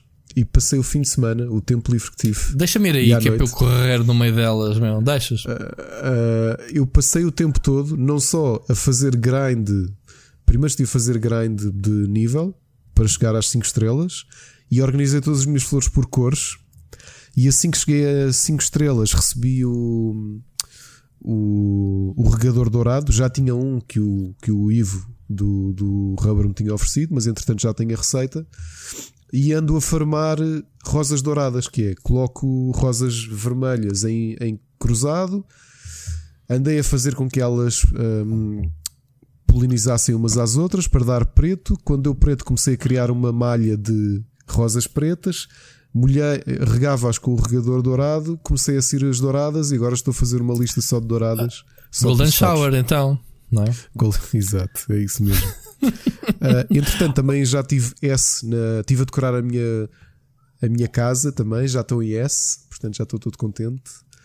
E foi isso que andei a fazer. Para além disso, dois indies muito giros que eu joguei. Olha, eu, eu não consigo jogar o Animal Crossing já, meu. Já, já arrumei. Ah, tu, tava, tu disseste isso. É curioso que eu hoje li um artigo que foi no Nintendo Live que eles pediram aos editores do Nintendo Live para falarem da relação que eles tinham hoje com o, com o Animal Crossing. E acho que praticamente eles todos consensualmente disseram: pá, hum, yeah, já.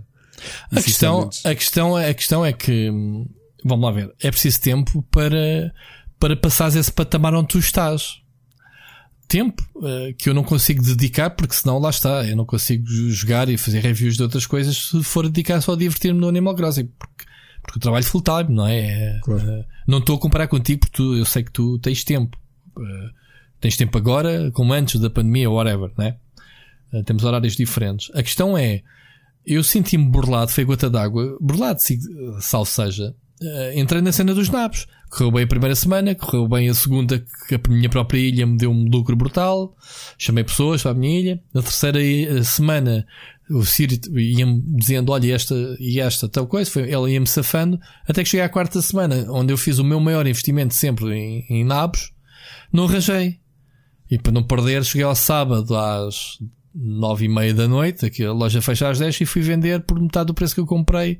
Perdi logo aí batelada. Pensei, pá, não quer saber mais disto. No, no, dia seguinte já nem fui comprar naves. Pá, depois gradualmente aconteceram coisas estranhas. Olha, o gajo das pinturas apareceu-me o primeiro dia, nunca mais me apareceu. Não sei porque nunca mais queria colecionar as artes, ainda por cima enganou-me com a Mona Lisa falsa na primeira Também vez. Nunca mais o vi, mas porque o, o spawn rate dele é muito baixo, pá. Por ah, isso pá, é que as, Uh, para fazeres coleção, ou então é para, para o pessoal se convidar. Olha, está cá o barco, vem à minha ilha. Não sei se é por aí também. Não sei Depois, se é isso, mas já agora deixem-me, eu vou-vos dizer uh, porque, yeah, qual é que é o setback. O que eu tive a fazer grind também foi uma sugestão, porque o, sabes que há alguns personagens que têm um, um, uma spawn rate muito baixa podem-te aparecer, aparecem uma vez por semana ou uma vez a cada duas semanas. Um o Dart é um deles, o pato, o pato não, o o Gulliver, o, não é? Que é o. Sim, o Gulliver, exato. É um pato. Não, é um, é um não, pelicano. O, Albatroz. O Albatroz. Albatroz, ok. O Albatroz, que é o pato Donald disfarçado. Uhum. Uh, tu, para teres a, a pá dourada, precisas de o ajudar 30 vezes. Sim, sim, sim. Sabes o que é que eu fiz? Na sexta Foste... ele apareceu-me. E eu pensei: espera lá, apareceste sexta-feira. Ajudei-o. Fiz time travel para sábado, às 6 da tarde, fui ouvir o concerto do cão. Ok? Uhum. Porque tu, para teres o achievement do cão, precisas de ouvir o concerto 50 vezes. Uhum. Ainda não acabei esse. Tudo o que eu fiz neste fim de semana foi fazer time travel entre sexta e sábado. Ou seja, sexta e, e, quando, e vai contabilizando? Contabiliza sempre, sim. Ok. Contabiliza okay. sempre. O save devia, o, cada, cada vez que registra, devia estar associado a uma data. Registra com uma pequena diferença. Apanhava é, datas é, repetidas exemplo, e pomba. Eu joguei sábado. Quando voltei a sexta, ele não fez spawn de. Não só a Isabel não fez o anúncio de manhã, quando tu ligas o jogo, como não havia fósseis. Mas ele fez, faz spawn na mesma. Ah, isso é para tu não dares a formar fósseis à maluca, não é?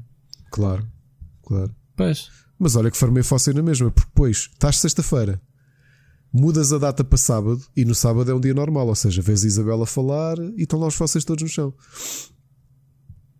Percebes? Mas estavam? E apanhaste? Estavam, estavam fixe. Aliás, eu perdi mais tempo porque andei mesmo a grindar os, os fósseis.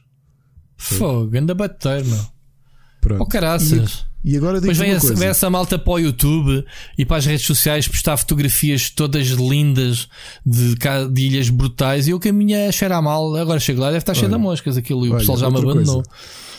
Quando eu vir o, o tipo de arte a chegar à minha ilha, garantidamente vou fazer exatamente isto: que é compro-lhe uma peça de arte faço time travel para o dia seguinte, faço time travel outra vez para o dia anterior, compro-lhe outra peça de arte e vou estar assim até acabar o museu. Ouve, é que é assim. Yeah. Estamos a falar de achievements que na boa vão demorar dois anos a fazer. Ah, mas o jogo tem esse encanto é as cenas sazonais, não é? Epá, eu, por exemplo, agrada-me exatamente a ideia de ah, este mês só consigo apanhar estes peixes. Ah, o problema é que o não, jogo peca bué na informação, man, e deixa-te bué. Um, essa parte eu acho gira deixa-te nas mãos dos data miners, que é pessoal que se dedica a investigar claro. o código do jogo para fazer os guias.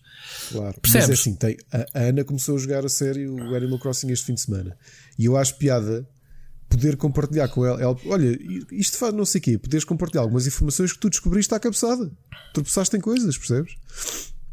Coisas, por tá exemplo, mas, que ela sabia uh, que eu descobri se calhar depois dela. E ela, mas mas isso é giro porque é um jogo de comunidade. Eu não tiro qualquer. Eu não tenho agora, nada negativo. As partes eu simplesmente... são demasiado demoradas. Pronto, porque assim, eu... o, o Gulliver aparecer-te uma vez, no máximo duas em duas semanas, quer dizer que tu, para teres a pá dourada, vais demorar um ano e tal.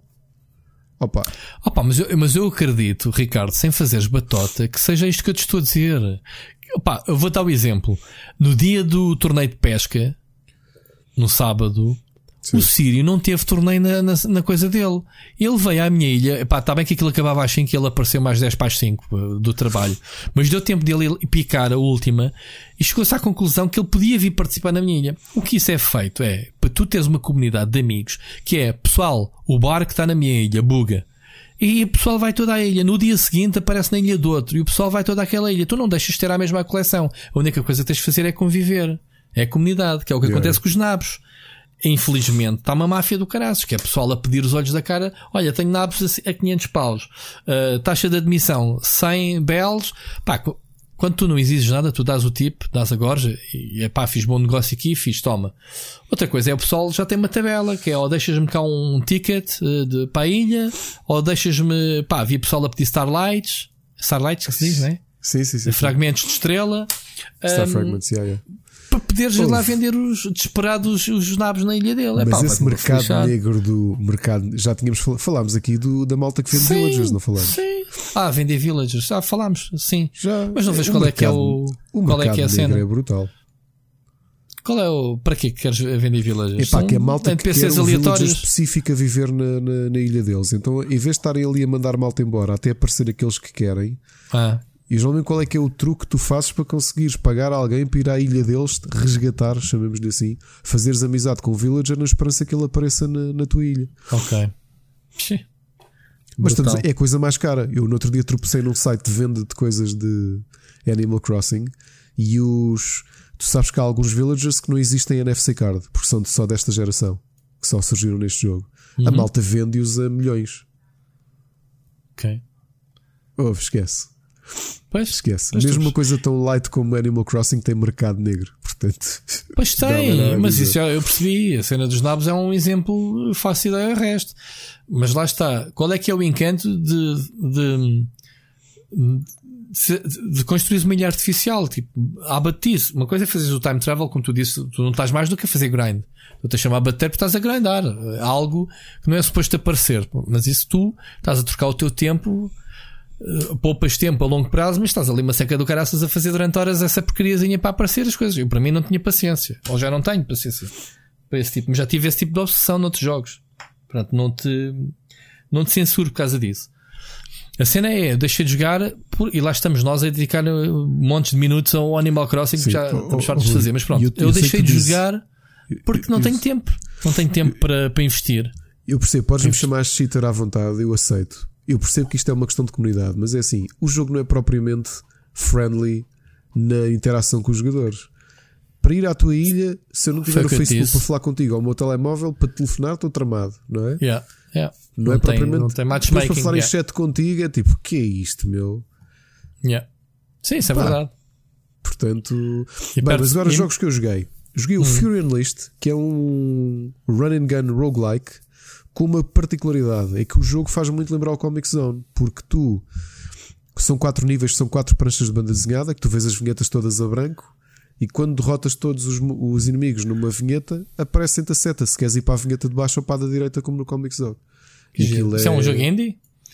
Só que é um run and gun, é, um, é uma mistura de Comic Zone com em visual, mas depois com o. Isso é novo? Com o contra. Isto é para PC, sim. PC, acho Switch e PS4. Também ah, sim. isto é de 2017. Deve ter sido agora para a Switch, certeza. Não? Não, acho que ele se foi Early Access e o release final foi agora. Ah, ok. Pronto, yeah. Acontece. Uh... Sim, sim. Outro jogo, esse sim, gostei muito mesmo. Isto é um Metal foi... Slug, man. Isto está muito é louco. É o Metal Slug. Sim, o jogo está muito a giro. Está mesmo muito a giro e a, cena de tu teres passado vinheta em vinheta está mesmo muito bem pensada. Tens para arranjar connections para isto. E eu passo, eu passo o contacto da pessoa. Tem muito bom aspecto o jogo. Acho que o jogo até é brasileiro. Uhum. Uh, o outro jogo foi o Monster Train, que é um, um deck builder em que tu estás dentro de um, de um comboio e vês, em, vês o comboio visto de cima e tu escolhes o caminho que o comboio percorre, mas depois, à medida que o comboio vai percorrendo, aquilo tem eventos e tens batalha com o deck builder. Epá, estar a explicar o sistema é muito estranho. Eu já escrevi sobre ele. Portanto, se alguém quiser ver aquele que é para mim o grande candidato de deck builders deste ano, por, pá, porque mistura ali ideias de, de jogo de estratégia, jogo narrativo, o combate, a vez de perfil. E tu tens também de ter a gestão dos pisos do teu comboio, porque a carruagem tem quatro pisos e se os adversários subirem até o último piso, atacam diretamente o coração, chamemos-lhe assim o coração do teu comboio e é aí que tu, que tu vais à vida. Os, Pá, os, trade, os e, fazer a observação: os trading card games estão tão saturados que já estamos na, na, na fase da fusão, não é? Da, da transformação de géneros, de, de, sim, sim, sim. de experimentar sim. ideias diferentes, não é? Para, para é, o formato. Ainda bem, ainda bem.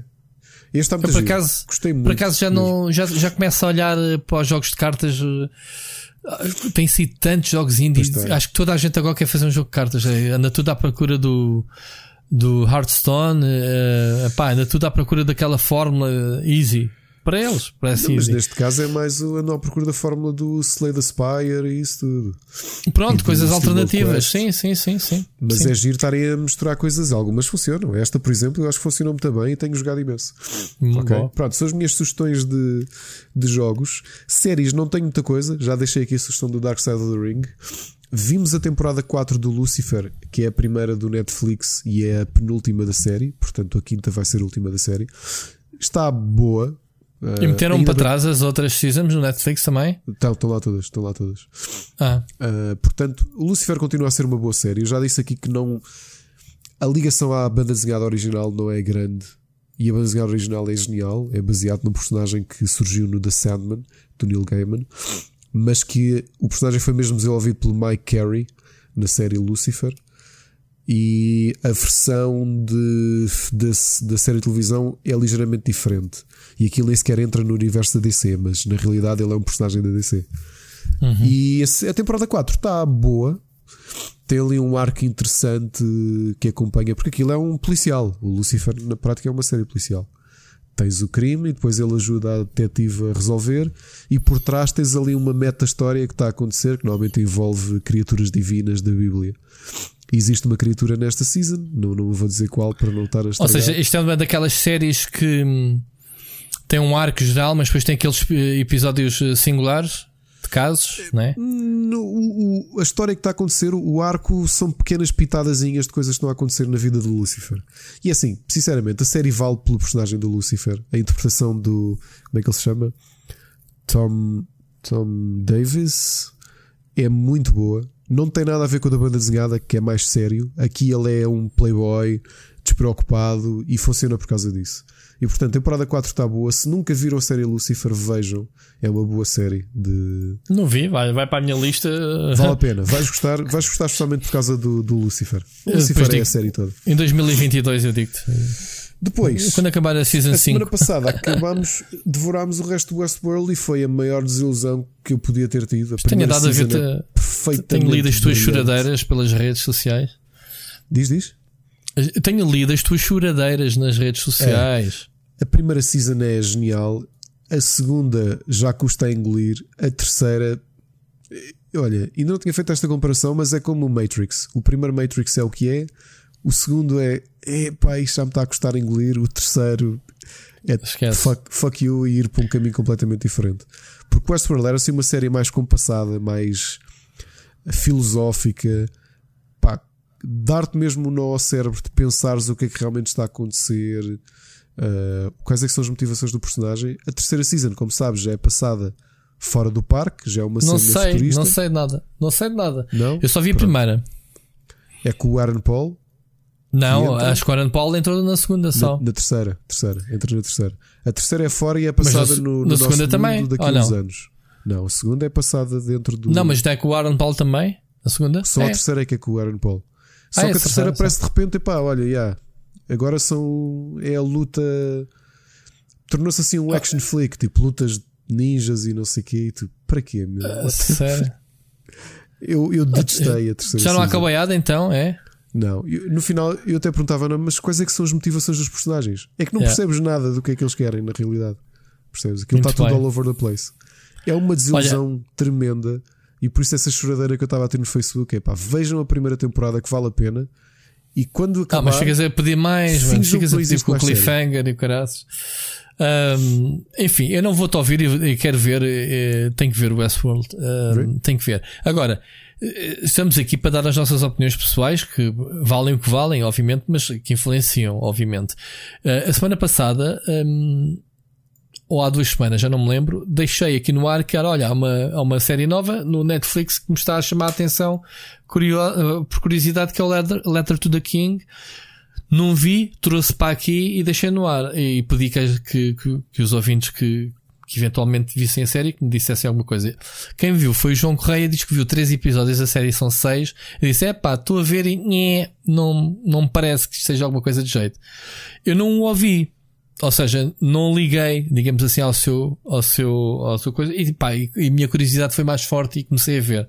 Pá, a série é muito má. Portanto, eu já okay. a vi toda e a série é péssima. Basicamente a premissa é uns putos, uh, aquilo é passado tipo, no mundo de fantasia, de pseudomagia, um, cavaleiros medievais, tolkianos, mas sem elfos e anões, nada disso. Um, eh, eh, encontram um, estão a fazer lá umas provas qualquer, os putos adolescentes quando chegam a uma certa idade, aos 15, têm que fazer umas, uns torneios eh, para se tornarem cavaleiros ou coisa assim. E os putos são colocados depois a última prova dos que passaram uh, metidos numa, numa cripta uh, em que não podem sair por nada, nem, nem que o mundo exploda lá fora, eles não podem sair dali, os espíritos vão falar com eles, não sei o que, não sei o que mais. E então o protagonista é um puto uh, muito afraquito, teve alguma sorte em passar as primeiras trials de, de, de, de, luta, mas ele é muito fraquito e é gozado pelo, pelo grupo todo, não sei o que, não sei o que mais. O que é certo é que quando os putos estão lá trancados, batem à porta, alguém a pedir ajuda. E os putos dizem isto é um truque, ninguém sai daqui, não vamos ir, mas o gajo não ouve e acaba por abrir a porta. E então era ao pedido de ajuda de um cavaleiro que tinha uma mensagem para entregar ao rei, lá está a carta, para evitar uma guerra de dimensões, não sei o quê. Pá, e os seis episódios é isto: é os putos a irem, os putos não, é o puto sozinho, uh, o resto dos putos abandonam-nos, são incumbidos de ir atrás dele para o apanhar. Os putos é que são os protagonistas disto tudo, que é estúpido. E ao mesmo tempo há um grupo de cavaleiros negros que anda atrás deles, beda fortes, mas o o puto, que é um, um lingrinhas do caraças, vai-se safando sempre. Opa, a série não tem, as personagens não são nada carismáticas. Um, opa, aparece, aparece o coisa, o, o, o, ator, o, como é que ele se chama? O, o, o, o Gollum, o, Andy como é que ele, o Andy Serkis aparece, uh, assim um cameo, tipo, é, a boa da ficha, ao menos tem estado todo. Não, mano, o gajo aparece num episódio qualquer. Um, e, e, o resto dos atores são bem malzitos, os personagens não têm carisma nenhuma e, e ficas o, no, o final é, é estúpido é, do género. É o vilão, o vilão mais coninhas que eu já vi numa série. Estás a ver? Um gajo. Uh, uh, e no fim aparece e. Epá, epá, sério, eu não quero estar a dar spoiler porque ainda pode haver pessoas que querem ver mas é, é uma porcaria. É a pior série que eu vi nos últimos tempos. E, João Correia, uh, tu bem tentaste avisar, mas eu não, não te liguei nenhuma. Agora, tenho aqui duas. Vou, estava para começar a ver o Better Call Saul, porque era uma das séries que estavam aqui na calha uh, para, para arrumar e para despachar esta season. Estava à espera que acabasse toda. Vou começar a ver essa. Entretanto, o Sírio começou a falar, no, a semana passada já aqui falámos, que saiu o primeiro episódio do Snowpiercer e esta semana saiu o segundo. O que é certo é que o segundo episódio um, coincidiu com a estreia no, no, Netflix. Não sei por que razão se foi à última hora. A Netflix foi buscar a série. Não sei de canal é que ela é, em canal é que estava a passar, em que serviço ou whatever. Um, o Netflix de repente, a semana passada anunciou segunda-feira estreia uh, Snowpiercer e estreia logo o episódio duplo. O do primeiro da semana passada e hoje o segundo que saiu. Portanto, estou muito curioso. Que é aquela do comboio, né? Para, para quem sim. não sabe. Tenho um amigo meu que lê o livro e adora o livro. Eu a discutir tá, outro dia. Pá, tens de ler, com, tens de ler. Tens yeah, de ler. Eu a discutir com o Sírio que, epá, então, mas quando é que sai o filme? E ele, mas qual filme? Então um filme com, com, com o gajo do Capitão América. Bem, esse filme já saiu, já saiu. Então, mas eu andava atento ao trailer, não sei o quê. O filme é de 2014. Yeah. completamente, eu completamente à toa, uh, ouvi, se calhar na altura em que me apercebi do filme estavam a falar era da série. E eu fui à pesquisa e vi o trailer do filme, pensar que era isto que estava para sair e como não conhecia bem, uh, não conhecia a obra. Uh, depois, claro, agora já sei que a cena do pós-apocalipse no comboio. Acho que a série está fixe. O, o Sírio viu os dois episódios, portanto, estou-vos a dar aqui a, a, dica dele, não minha. Para a semana, se calhar, já destes episódios vou vê-los uh, e, já, e, e, já digo alguma coisa. E pronto, eu, de resto não tenho nada. Perdi a semana toda a ver o Letters do The King que me arrependi. já, já perdi refund, mas os gajos não me ouvem. Uh, passa para cá as 6 horas que eu gastei nisso que quero investir noutra série. Pronto, ninguém me ligou. Ou gravar os dois, dois episódios do Split Chicken. Fogo. Olha, que eu tenho só duas sugestões de board games. Uh, semana passada tinha falado do Hero Realms. Aproveitei também para fazer a versão. Porque aquilo tem um modo single player e eu joguei. E. Foi que tal ganhaste e perdeste contra ti? Consegui, contra o tabuleiro consegui ganhar, consegui ganhar, mas foi até desafiante. Gostei, gostei bastante. Do... Mas não foi, não houve um jogo a semana passada e disseste que jogaste contra ti próprio, que ganhaste, sim, mas também ao sim. mesmo tempo perdeste. Não é este? E esta semana também joguei a outro que tinha aí, porque tô, temos falado da, da lista de como é que é? Os, a, a, lista que tens de jogos por jogar, não é? Eu tenho isso com jogos de tabuleiro. Pois. E ando a tentar aqueles. Estou a tentar fazer por ordem cronológica jogos que tenho ali que nunca joguei. E este fim de semana por acaso joguei outro, que é um jogo de estratégia que é o Lavanis do Norte também joguei contra mim.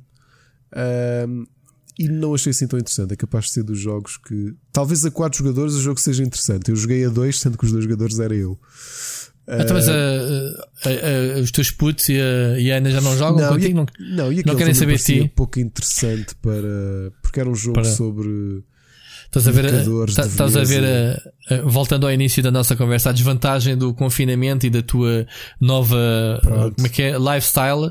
Não Sim. vais poder jogar jogos de tabuleiro com os amigos. É pensar dessa forma, vês? vês? Eu sei, eu sei, é verdade. Aliás, eu ponho fotos no Instagram do Rubber e há sempre alguém diz: Epá, por acaso curti imenso ir à tua casa. Eu, pois. não, deixa de estar.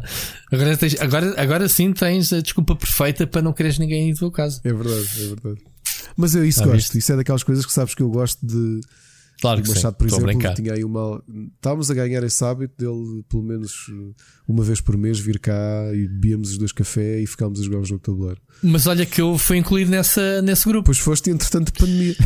então, pois, o Machado chegou a falar comigo: olha, não, se a gente começar a, a fazer aquele yeah, serão mensal, queres alinhar? E eu. Pai, já, desde que, pronto, tenho que dizer à minha mulher que não vou às meninas, mas já, é tudo malta casada, está-se. Mas pronto, mas sim, para, pá, para, para, acabar com a minha lista de jogos em atraso, tenho experimentado, mas mais até para aprender a jogar o jogo. Não, não sou a única pessoa que faz isto, a jogar contra si mesmo para aprender as regras. Uhum. Mas achei que a dois, imagina, se eu estivesse a jogar a quatro sozinho, era capaz de ser mais interessante. Porque é um jogo que tu. É um tabuleiro que tu vais construindo pontos e vais ocupando espaço ali de, de, da cidade. E quanto mais jogadores, mais uh, mais competitividade há entre eles, porque tu substituis as tuas pontes em Veneza por outros. Se eu tiver um valor menor do dado, posso eu pagar para ficar com, com a ponte, para beneficiar o meu movimento. Estás a perceber? Então, quanto mais uhum. gente, maior competitividade há. Certo, e certo, acho que traz ali um flavor diferente até a nível comercial. Epá, a 2, parece-me que tu nunca chegas a entrar em grande disputa com, com o jogador.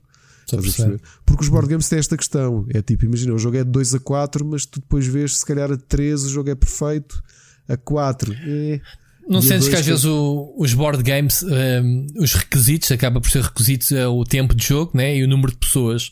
Sim. Às vezes o número mínimo ali, o 2, é só naquela de para não afastar eh, pessoal que sim, não tem sim, mais sim, do que duas pessoas. É, não é? é Mas depois que não, na prática não funciona bem. Isso que é a malta dizer assim: pá, o jogo dá para dá para dá 2 a 4, mas joga-se mesmo bem é com 4. Com 4 é que é o máximo potencial do jogo. Faz parte da review, é um né? Desses. Falar isso. Acho que é um desses, como tu porque competes muito no tabuleiro, com menos jogadores.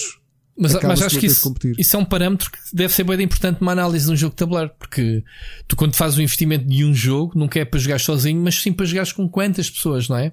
Sim. Daí a cena de quando procuras é, é uma das informações que até está em destaque, destaque na caixa. É. é. o tempo, o tempo da sessão de jogo, não é? 45 é. minutos, uma hora, duas horas, whatever, e depois o número de jogadores máximo e mínimo eh, para jogar. Yeah. Mas olha que a maior parte dos jogos nos últimos dois anos trazem todos modo single player. Já é um Pronto, argumento de e já, Exato, é isso que eu estou a dizer. Já é um argumento que é o pessoal que gosta de jogos de tabuleiro, não tem ninguém para jogar. Oh, tá aqui este. Eu tenho aqui um que o Mocas me emprestou que não sei o nome. Uh, que, que, dá para jogar a solo. Que ele próprio me diz: ah, joga solo para perceber as regras, depois joga com a família. Yeah. Que eu nunca mais peguei nos jogos de tabuleiro. Enfim, uma pessoa tem tanta coisa para fazer. E, Olha, pronto. esta é a minha sugestão. Por acaso digo-te, já estás há quase dois meses em. Quase dois meses? Não, quase há três meses no meio disto. Podias ter aproveitado para jogar com, tu, com, com a tua mulher e com a tua filha. Tens o azul, não é? Ou sagrado.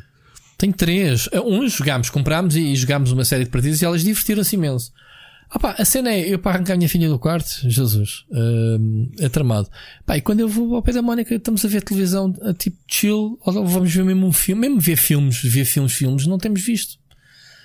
Pá, porque eu já te expliquei várias vezes, acabamos por ter a mesma rotina. Ela trabalha, eu trabalho. À noite queremos jantar e descansar um bocadito. Depois ela vai descansar, eu venho para o computador. Pá, não, não temos tido. Ao fim de semana, sim, tens razão, podíamos tirar algum tempo para jogar jogos de tabuleiro, mas lá está lá está. Não tenho desculpa, como se costuma dizer, mas pronto. Não tem dado. e pronto, amigo, temos com pote. Parece que já estamos a falar há 4 horas. Olha só agora para o relógio, são 2 horas, já passamos as 2 horas e meia. Portanto, é longuito. Este, mas falámos de muita coisa hoje e deixámos mais uma vez montes é de assim. tópicos para, para, para uma próxima Isso parece não acontece nada no mundo e não acontece, mas às vezes acontece. Acontece. mas, tu também falas para caraças, man. Começámos a falar da miúda que morreu e, e, e falámos do Cronenberg até a partir de tirar os macacos de nariz. Sei lá, eu não sei, man. Como é que essas conversas surgem? Uh, não sei. E, e, é isso. Semana após semana a gente dizer, é, não temos temas esta semana. Mas, man, não te calas. Tu não te calas um bocadinho. Bem, também não é Estou a brincar. Amigo, vamos ficar por aqui então? Vamos. Espero que tenhas uma boa semana. Vamos nos falando. E ouvimos a quem nos ouve, ouvimos para a semana. Não se esqueçam. Esta semana não tivemos mensagem do ouvinte, esqueceste esse pormenor, nem sequer deste conta. Falámos tanto, nem sequer sentimos a falta, mas sim, eu sinto, faz parte da nossa cultura. Mandem mensagens áudio, malta, para a gente, com temas, uh, coisas esta cena de nova de hum, notícias estranhas, se quiserem, metam-nos os links que a gente assim discuta ou então mandem-nos mensagens de áudio se acharem bem. Coisas que, que, sejam palpáveis da gente também, obviamente, ler aqui, falar e comentar, ok? E é isso. Pessoal, obrigado por assistirem. Vemos para a, ouvimos para a semana. Ricardo, grande abraço. Ouvimos para a semana. Um abraço.